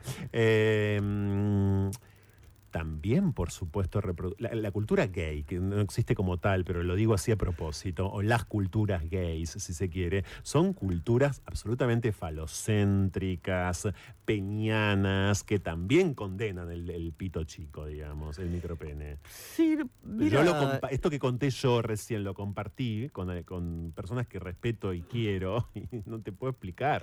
Por O sea, supuesto. eh, me encontré con mucha yo violencia. soy un, es un tipo intersex y un tipo trans que sale con tipos. Sí. Un tipo particular de gay. En mi experiencia, digamos, en esas, digamos, Sí. en esas comunidades Sí. y en otras, y siendo un sadomasoquista, lo que sea, Claro. es que eh, la gente coge. Es decir, a lo mejor no expresa el deseo públicamente. O sea, en ese nivel Claro. sí falla. A la hora de la verdad te encontrás con que el deseo es mucho más confuso eh, y la gente hace muchas más cosas de las que puede decir o de las que puede comunicar. Eso es cierto. Incluso muchas veces yo lo pienso en términos más eh, irónicos, de decir, al final todo el mundo no puede dejar de hablar o de las travestis o de los tipos que tienen genitales que son distintos y hay como una obsesión heterosexual por saber qué somos, qué tenemos, ¿no? Ujú. Uno puede decir, bueno, es una, una contracara peligrosa, digamos, pero contracara al fin del deseo. Eh, a mí me pasó hace unos años estar en un taxi, el taxista me diera vuelta y me dijera, "Ay, ¿viste la travesti esa que, que pasó? No sé, estos hay que matarlos, qué sé Ujú. yo. Y yo como era el mediodía y estábamos bueno, en el centro, qué sé yo, le dije, mira, yo también soy una persona trans. Sí. Entonces, no me gusta lo que dijiste. Tipo se dio vuelta y me dice, ¿y no querés ir a algún lado a tomar algo? Ay. Y yo le dije, pero recién vos me acabas de decir que hay que Recién matarnos y qué sé yo. Y me dice, son cosas que se dicen. Y sabes qué, yo solamente pensé, las dos cosas son ciertas. Sí es cierto que Las hubiera dos querido cosas son ciertas. que hubiera querido ir a algún lugar Sí. y también es cierto que creen que hay que matarnos. Ujú. Pero creo que eso Quiero también que no ocurre con los medios. ¿Fuiste? No, no fue. Pero Bueno, uno dice, bueno, Sí. esas cosas constantes, el micropene, el micropene, el Sí. micropene. A veces, bueno, pero al final, ¿qué les pasa? ¿Qué, qué es? ¿Qué, ¿Cuál es la curiosidad que tienen? O los chistes travestis, las travestis, las travestis. Sí. Bueno, Ujú. este, yo creo que hay ahí como una demanda que sería fantástico que se pudiera expresar de una manera positiva. Es decir, nunca lo vi, me gustaría verlo y ver qué pasa. Claro. Eh, después, yo estoy de acuerdo con vos respecto de la cultura gay. Eh, yo tengo casi 49 años, soy un tipo desde los 15. Ujú. Eh, lo cual significa que hay un montón de gays que probablemente no entre sus amigos, no en el sauna, no eh, en el boliche o lo que sea, digan, a mí me calienta este tipo de personas o hacer esto, y, pero es que sin embargo lo hacen. El punto es, bueno, cuál es la visibilidad o cómo acceder Claro. a esas otras expresiones del deseo y cómo construir una cultura gay menos punitiva con la disidencia con las disidencias deseantes, ¿no? El que alguien pueda, eh, el que alguien pueda decirlo. ¿no? Muchas veces las personas trans o las personas intersex alentamos a nuestros compañeros a que hagan el coming out de decir, eh, pero del deseo, porque es fácil hacer el out, decir, bueno, yo soy Gay el, cami- el claro. del a mí me gusta, Mm, ¿entendés? de lo que Es- te ese, gusta. ese momento en que un tipo gay cis, es alguien que no es trans, dice, a mí Sí. me caben los tipos trans. Es un momento. O, como dijiste claro, vos, yo estuve con una persona intersex o Sí. con una persona que tenía un que me cuerpo encantó. distinto. por- Claro. Podría no haberme Bueno. gustado. También podría no haberme gustado, pero la verdad que me encantó, sí. Pero Bueno. bueno, digo, se generó todo lo que acabo de, de contar. No por establecer jerarquías, por favor, pero ¿Mm? se entiende, digo, para mí sobre todo está la diversidad corporal. Quizás como, no la única, pero quizás como tutelando o bueno, o incidiendo fuertemente, ¿no?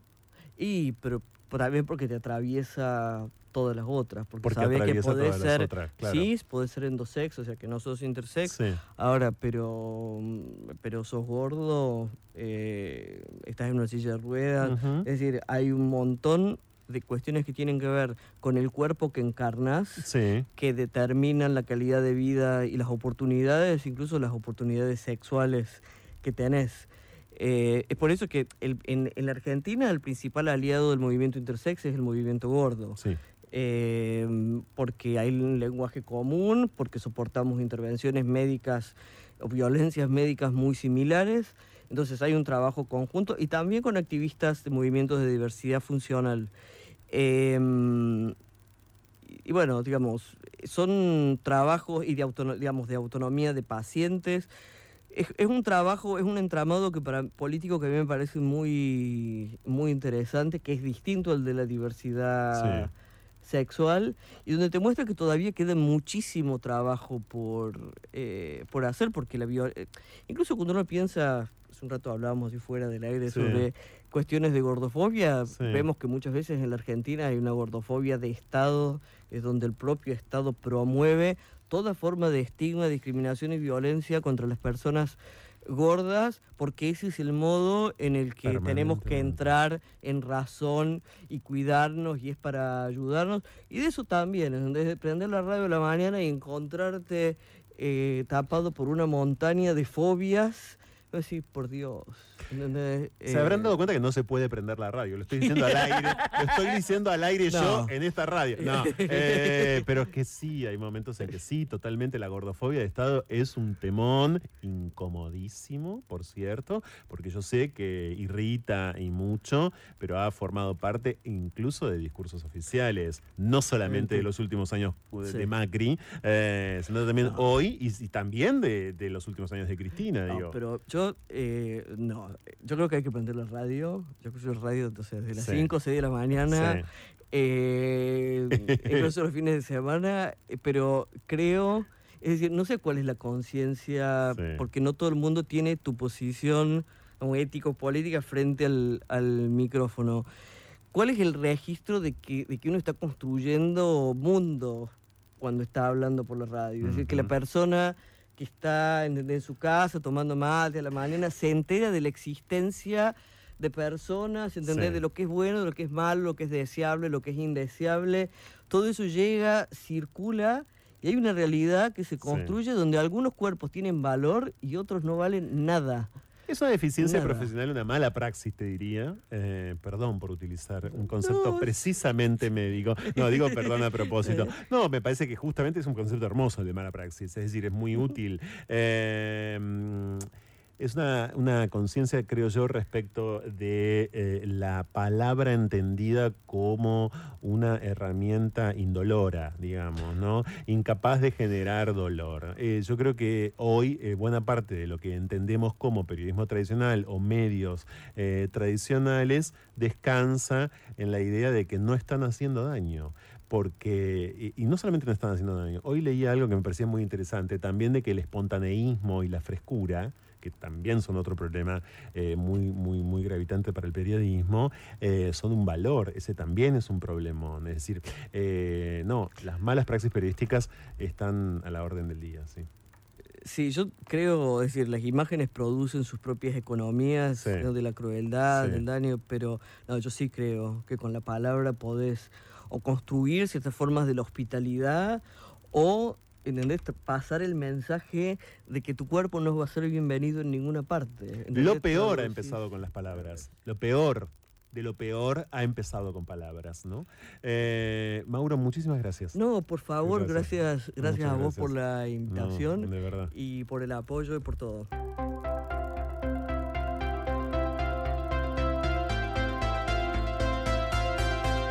No se puede huir del amor. Aunque lo nuestro sea fugarnos. Ya volvemos. En Yo Soy Porteño todos los domingos tratamos de dilucidar qué quiere decir ser porteño. Marcelo Moreno los espera todos los domingos en Yo Soy Porteño a las 17 por la 1110.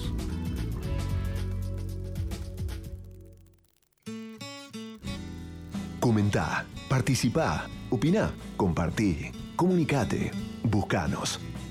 En Twitter como arroba la 1110. En Facebook barra la 1110. Y en Instagram arroba la 1110. Somos la radio pública de Buenos Aires. Estamos en las redes y te queremos escuchar.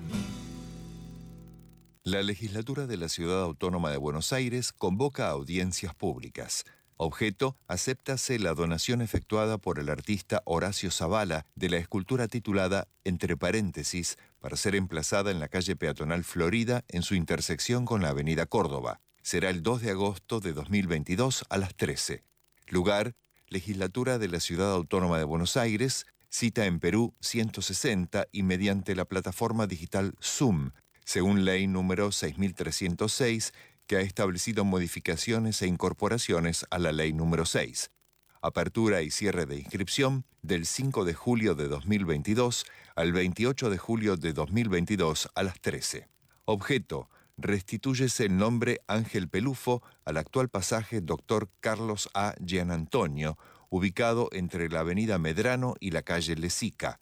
Será el 2 de agosto de 2022 a las 14. Lugar, Legislatura de la Ciudad Autónoma de Buenos Aires, cita en Perú 160 y mediante la plataforma digital Zoom, según ley número 6306, que ha establecido modificaciones e incorporaciones a la ley número 6.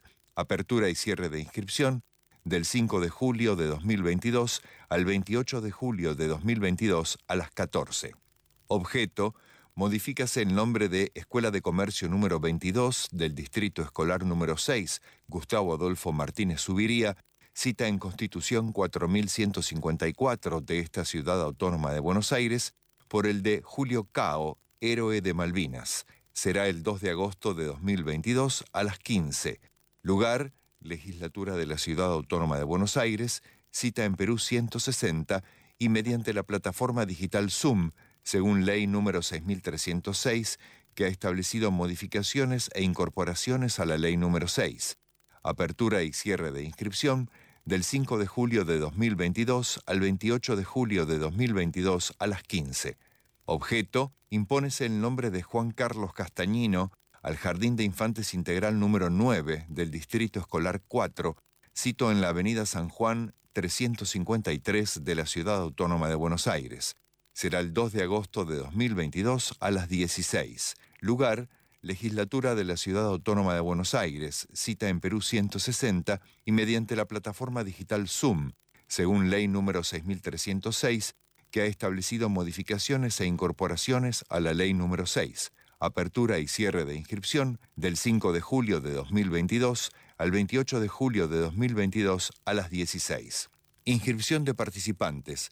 Las audiencias se realizarán en la legislatura de la Ciudad Autónoma de Buenos Aires, Perú 160, y mediante la plataforma digital de videoconferencias Zoom, a la cual accederán las personas que se inscriban previamente en el sitio web www.legislatura.gov.ar.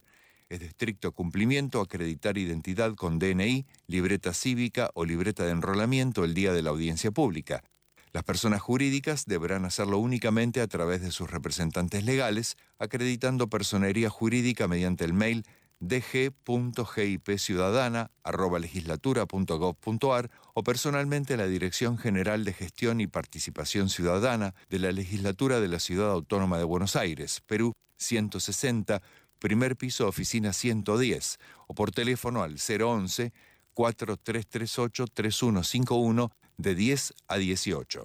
Público en general, las audiencias serán transmitidas en vivo a través del canal oficial de la legislatura de la plataforma youtube.com, youtube.com barra legiscava y youtube.com barra legiscava 2.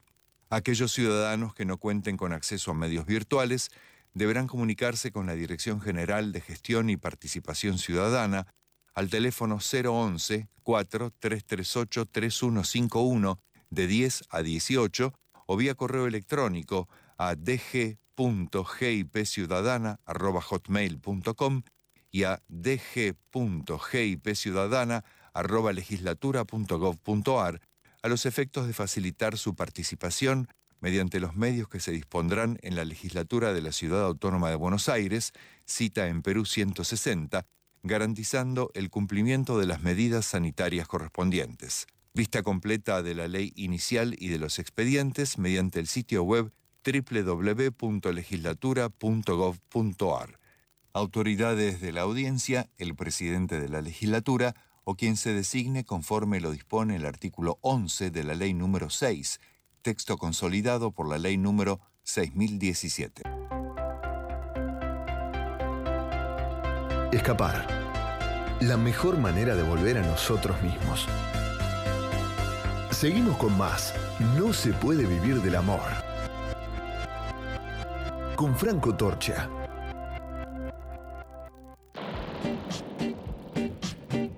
Intercambios a la deriva.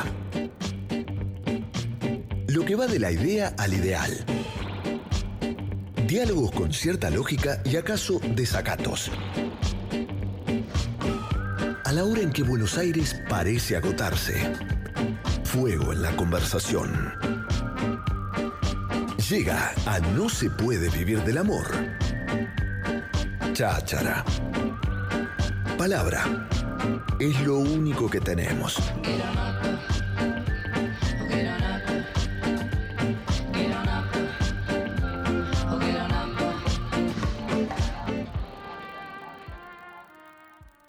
Sigo prefiriendo, como les dije antes, el título original de este trabajo de Brigitte Vasallo, que es Pensamiento monógamo, terror poliamoroso. Pensamiento monógamo, a propósito, claro, del pensamiento heterosexual de Monique Wittig, ¿no? Y terror poliamoroso. En la Argentina acaba de ser eh, publicado como El desafío poliamoroso por una nueva política de los afectos. Bienvenidísima a No se puede vivir del amor, Brigitte, Brigitte Vasallo. ¿Cómo andás? Hola, pues muy bien, encantada de hablar con vosotras. Bueno, ¿qué notas que hacen hoy los medios masivos o los medios tradicionales de comunicación con el poliamor? Pues mira, al menos lo que ha sucedido aquí en el contexto español es que se ha tratado de desactivar eh, como precisamente su potencia política ¿no? a través de, de una frivolización de, de, la lectura de la cuestión, ¿no?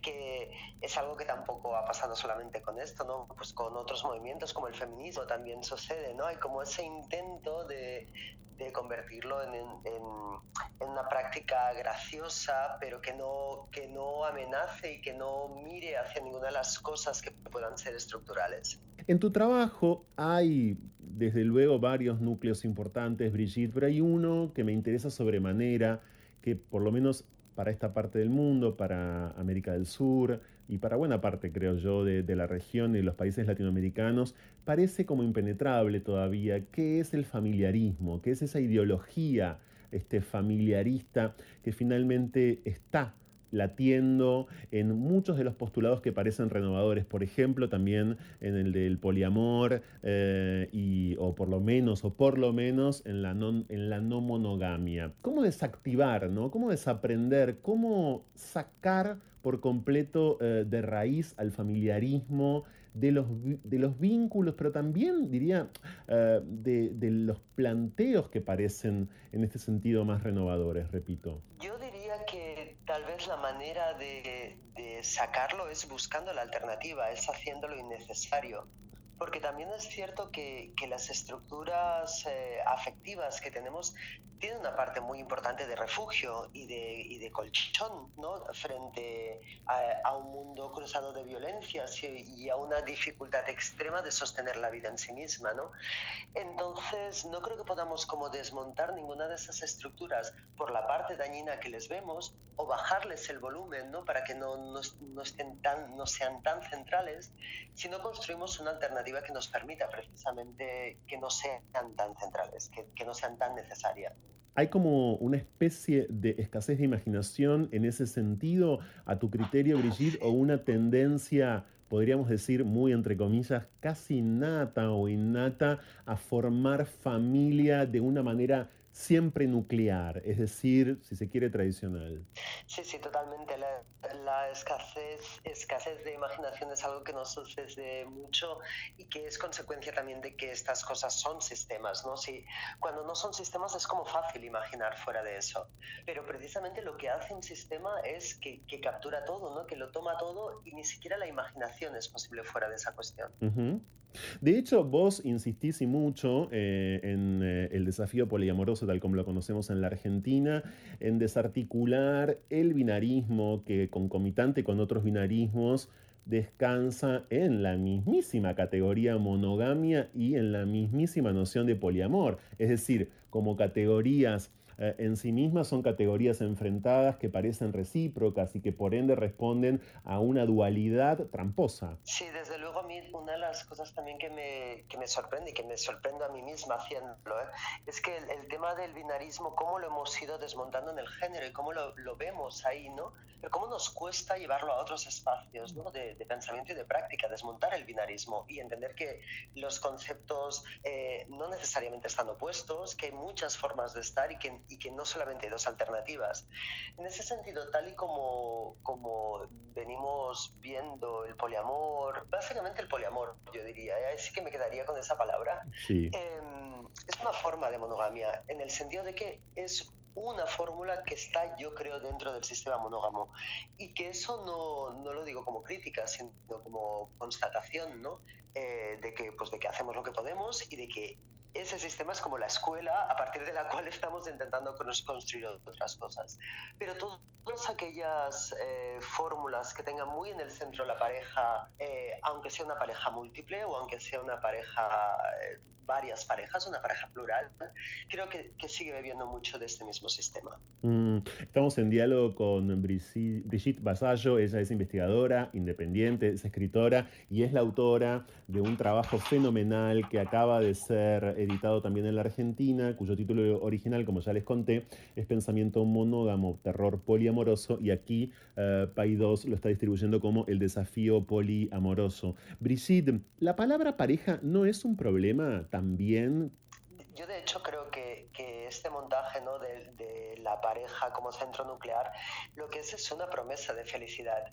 Por eso también como no es una cuestión tanto de culparnos o de mirarnos no sé con qué miradas terribles cuando estamos en eso, porque es que lo que nos promete el sistema es que estando ahí dentro todo irá bien. Y nos promete, claro, la pareja es heterosexual por definición, ¿no? Luego por lo demás son otras fórmulas que se van montando, pero esa pareja ideal y, y propuesta por el sistema que es heterosexual, también se nos dice que ahí dentro no habrá desigualdad de género, porque en realidad lo que habla es complementariedad de género y entonces construye los géneros precisamente pensando en que se llegará a esa complementariedad que, que, que desemboca en esa construcción de parejados, en este caso heterosexual, eh, pues eso, decimonónica, eurocéntrica, burguesa, etc. Hay en eh, tu trabajo también eh, apuntes, a mi criterio, muy importantes, Brigitte, sobre la noción de intimidad, sobre la noción de vida privada. No son exactamente lo mismo para vos, para tu, para tu planteo, pero sí también remiten, creo, a una ilusión hoy, ¿no? Vos discutís la noción de intimidad en estos términos, en este momento histórico, con todo lo que nos rodea, ¿no? Sí, a mí la verdad es que eh, la cuestión de, de, la intimidad, que decimos lo personal es político y que yo a veces contesto, ¿no? Que, pero lo íntimo es privado y ya está, ¿no? Que hay como partes a resguardar ahí de la mirada, de la, de la mirada, simplemente. Eh, en los tiempos en los que estamos, ¿no? En que hay un capitalismo que nos pide precisamente que entreguemos todo eso de nosotras y que lo hagamos visible, ¿no? Aquí se utiliza mucho esa frase reivindicativa de que lo que no se nombra no existe.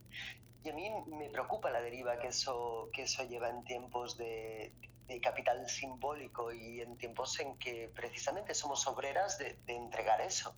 Y creo que necesitamos resguardar esas partes, ¿no? Para, para espacios más pequeños, para espacios donde no somos marca, donde no se activa ningún tipo de capital o se activa menos, ¿no? Tampoco el capital social ni el capital uh -huh. sexual, todas esas cosas. Brigitte Basallo está en diálogo con nosotros, la, está, la estamos de verdad usando un montón, eh, pero ya, ya la vamos a liberar porque estamos lejos, lamentablemente ya tendrá oportunidad, esperemos, de estar aquí, de venir, como no, a, a, la radio pública de la ciudad, a este, a este ciclo de diversidad sexual. Eh, y la pregunta tiene que ver con lo siguiente, muchas veces, además de eurocéntrico y además de mediático, en el peor sentido, el concepto poliamor, esa especie como de, de, de idea dinamizadora ¿no? y tan, tan útil en, en, tantos contextos, además de eurocéntrico, repito, eh, y de clasista, en muchos casos también es muy cisexista, a mi criterio, Brigitte, o muy sexualizante, porque yo pienso en la situación de las personas asexuales, por ejemplo, o pienso también en la situación de las personas no solamente asexuales, sino que por otro lado, que no son las mismas desde luego, insisten y mucho en su derecho a vivir solos y solas, esto es mayoría además en las grandes ciudades, eh, lo sabemos, y en este posibilismo, como vos decís en algún tramo también de tu trabajo, o en esta idea permanente de que los feminismos o las disidencias están todo el tiempo alzándose a favor de lo que hay que hacer o de cómo vivir, bueno, la situación de esas personas es una situación que a priori parece, mucho más coercionada, ¿no? Eh, por todo esto. Es decir, tienen aún más, creo yo, la sensación de que les están diciendo todo el tiempo cómo vivir, cuando no tienen ningún tipo de interés en el desarrollo de una sexualidad genitalista o física. Eh, y bueno, y cuando por otro lado no quieren vincularse con nadie. Total, total. Eh, mira, por un lado el tema del, sexo, de la sexualización, a mí me parece que viene directamente del pensamiento monógamo, ¿no? En que eh, tal y como se ha construido toda esa idea ¿no? de la jerarquía, de los vínculos, la sí. pareja en el centro, la marca es el sexo. Y a veces digo así medio en broma que con todas las cosas que hacemos mientras follamos, mientras tenemos sexo, lo que me extraña es que tengamos orgasmos, porque estamos como legitimando nuestra identidad, afirmándonos en nuestra subjetividad, bueno, una cantidad generando el vínculo, la jerarquía, una cantidad de cosas paralelas al sexo el sexo es lo de menos menos, ¿no? Todo esto. Entonces, como quitándole todo el peso, ¿no? Cuando, cuando la exclusividad sexual en, ese, en esa construcción no es la causa del sistema, es su consecuencia. Tal y como generamos eh, estos amores románticos, estas parejas y tal, y teniendo el sexo como marca de quién es la pareja y quién es otra cosa, netamente inferior para el sistema, eh, es como lógico que pidamos exclusividad sexual porque nos estamos jugando un montón de cosas y no solamente cosas simbólicas, también nos estamos jugando con quién vamos a, a criar y, y, con quién vamos a pagar el alquiler, ¿no? En, en, en, en, toda esta deriva que hemos visto, ¿no? Entonces, como montando las cosas de otra forma, el tema del, del sexo pierde volumen y se convierte precisamente, yo creo, pues en eso, en, lo mucho y lo poco que es el sexo al final, ¿no? Uh -huh. Y entonces ahí también toda, toda esta deriva de que la sexualidad sea obligatoria, la genitalidad, yo creo que también pierde volumen. Y el sexo pasa a ser una forma de comunicación como cualquier otra, tan necesaria e innecesaria como cualquier otra, sin mucha más, ¿no? Eh, en ese sentido también cuando sí. eh, pensamos en, en vidas, identidades, subjetividades, formas de estar, formas de ser. El, el, caso de que la monogamia sea un sistema hace que no haya una fuera, pero sí que hay unos márgenes uh -huh. que son como, pues, quien se lleva la peor parte, ¿no? no como no podemos vivir fuera del capitalismo, ¿no? O sea, yo si me fuese a, a la montaña a, hacer, eh, pues a, cultivar mi comida y tal, bueno, primero moriría de hambre seguro a los dos días y si no de otras cosas, porque yo no, no sé ya vivir así. Pero en todo caso eso tampoco acaba con el capitalismo ni lo saca de dentro de mí. Entonces no hay una fuera, por eso son sistemas, si no serían prácticas o serían prácticas muy extendidas, ¿no? Pero sí que hay unos márgenes y esos márgenes son todas esas vidas a las que se les pide lo mismo, como digamos que el sistema nos come el coco de la misma manera y nos hace que deseemos las mismas cosas, al menos lo intenta y claro, cala todo lo que cala, pero no nos deja los beneficios, no nos da acceso a esos beneficios, ¿no? Y pensamos, pues eso, lo ideal es tener pareja y sin embargo em, las trabajadoras del sexo está claro lo penalizadísimo a nivel social que está que tengan pareja. Entonces, ¿en qué quedamos? ¿Hay que tener pareja o no hay que tener pareja? Hay que reproducirse, pero luego, claro, ¿cuántas personas están fuera de las posibilidades de reproducción por el sistema mismo? Y hablamos de esterilizaciones forzosas, hablamos de, de 50.000 realidades, también hablamos de las realidades trans. Entonces, ¿en qué quedamos? ¿Qué pide el sistema? Claro, el sistema pide eso, pero para los cuerpos que son deseables al sistema. que son los cuerpos productivos en, en, en unos términos concretos y luego para el sistema también es deseable que otros cuerpos y otras vidas queden siempre en la subalternidad, porque es así como funciona la cuestión. Brigitte Basallo ha escrito Pensamiento monógamo, terror poliamoroso, publicado por primera vez por La Oveja Roja en España en 2018. Acaba de ser editado en la Argentina con otro título, El desafío poliamoroso por una nueva política de los afectos. Voy a comprometerte al aire a que conozcas y leas, si me permitís, Brigitte, antes de despedirte, agradeciéndote muchísimo todos estos momentos con este ciclo de diversidad sexual de la Radio Pública de Buenos Aires, a que conozcas un libro que al respecto también ha salido publicado en la Argentina, que es Amores Bárbaros, el poliamor y el asedio a la monogamia patriarcal, del filósofo Abelardo Barra Ruata. Yo te lo voy a hacer llegar eh, rápidamente, eh, porque desde otros, desde otros preceptos, desde otros ángulos, me atrevería a decir, está intentando trabajar esto que vos también trabajás aquí, y, y creo de verdad que se trata justamente de salirse eh, y de salir de ningún encierro, eh, de ningún encierro, de ninguna casa en este sentido, y de interrelacionar, por supuesto, de construir en el mejor sentido eh, comunidad. Así que un libro me lleva al otro, lógico, y, y te lo voy a hacer llegar. Muchísimas gracias, Brigitte Basallo, muchas gracias en serio. El libro es un libro fundamental, está buenísimo. yo, además de disfrutarlo, por supuesto, lo tomé como material de estudio, como suele pasar Gracias, en serio, gracias por este momento. Pues muchas gracias a vosotros y también quiero aprovechar para agradeceros esa ley del aborto que habéis conseguido para todas nosotras. Mm. Sí, claro, claro que sí. Estamos todos, este, como digo yo, mira, Brigitte, preparando carameleras de misoprostol. Yo tengo esa imagen, ¿no? Eh, este, tengo esa imagen, tengo mucho esa imagen, digo, que de un, es un poquito, claro, exagerada y, bueno, pintoresca, pero tengo esa imagen. Estamos todos, este, creo que, eh, pensando más o menos en escenas semejantes. Un abrazo muy fuerte, Brigitte, gracias. Para vosotros, gracias.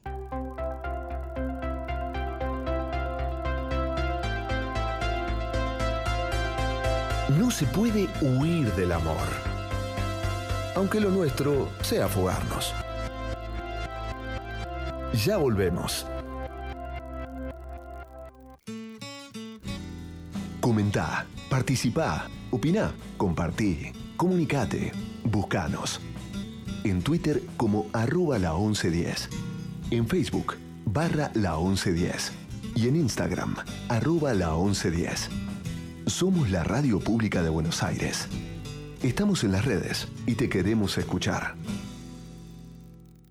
Prevengamos el coronavirus, una enfermedad que se transmite a través de gotas de estornudos y tos y del contacto con manos a ojos, boca y nariz. Para saber sobre síntomas y métodos de prevención, entra a buenosaires.gov.ar barra coronavirus. Entre todos podemos prevenir el coronavirus. Buenos Aires Ciudad. Vamos, Buenos Aires. Escapar. La mejor manera de volver a nosotros mismos. Seguimos con más. No se puede vivir del amor. Con Franco Torcha. El próximo martes 28 de junio, la cita es para conmemorar el Día Internacional del Orgullo LGBTIQ y como desenlace de todas las conversaciones que acabamos de escuchar, la marcha plurinacional antirracista contra los travesticidios, transfemicidios y transhomicidios. Concentradísimes estaremos a las 5 de la tarde en Plaza de Mayo, como desde hace siete años. Y la historia es conocida, desde Stonewall al día de hoy, pero hace siete años, concretamente, concretamente a pocos meses del travesticidio de Diana Zacayán, se toma la decisión, por cierto, de marchar cada 28 de junio contra los travesticidios, transhomicidios, transfemicidios. De, en este sentido, una nota firmada por Jalaya en el suplemento Soy, quiero destacar esto. Apenas en estos últimos meses, dice, Eugenio Talbot Wright se quita la vida en Córdoba, prende en fuego el Hotel Gondolín en pleno centro porteño, Tehuel sigue sin aparecer, niegan las identidades no binarias en las escuelas de las niñas y sus padres. El asesinato de Melody Becerra en Mendoza sigue sin esclarecerse y el penal de Florencio Varela está atestado de chicas en condiciones insalubres, presas por causas idiotas. De todo esto y de mucho más claro, se hablará, hablará es una manera de decir, ¿no? Se vociferará en la próxima marcha contra los travesticidios del próximo martes a las 5 de la tarde de Plaza de Mayo al Congreso. Entre otros reclamos también para que se incorporen estas figuras, transfemicidios, travesticidios, transhomicidio, en el Código Penal. Hasta acá nuestro programa en la previa del Día Internacional del Orgullo. Muchas gracias a los operadores técnicos que sacan adelante No se puede vivir del amor cada sábado entre las 0 y las 2 de la mañana. Y por supuesto a Romina Perkins que está en la producción. Estos 10 años de orgullo en este 2022 para este programa cierran con una canción clasicona, como es 10 años después de Los Rodríguez. ¿Por qué? Porque impensadamente o no, en su estribillo hay algo que tiene directamente que ver con la diversidad. Si 10 años después me volvés a encontrar en algún lugar, no te podés olvidar que soy el mismo de aquel. No, no, no, no, no soy el mismo de aquel, pero soy casi igual. Gracias. Hasta el próximo sábado y todos los días todo el tiempo con contenidos propios en las redes sociales de la 1110. ¿eh? Arroba se puede vivir, arroba no se puede vivir del amor guion bajo también. Redes sociales de la 1110 con notas de este programa todos los días porque nuestro acompañamiento es diario y notas también en las redes sociales de nuestro ciclo. Gracias.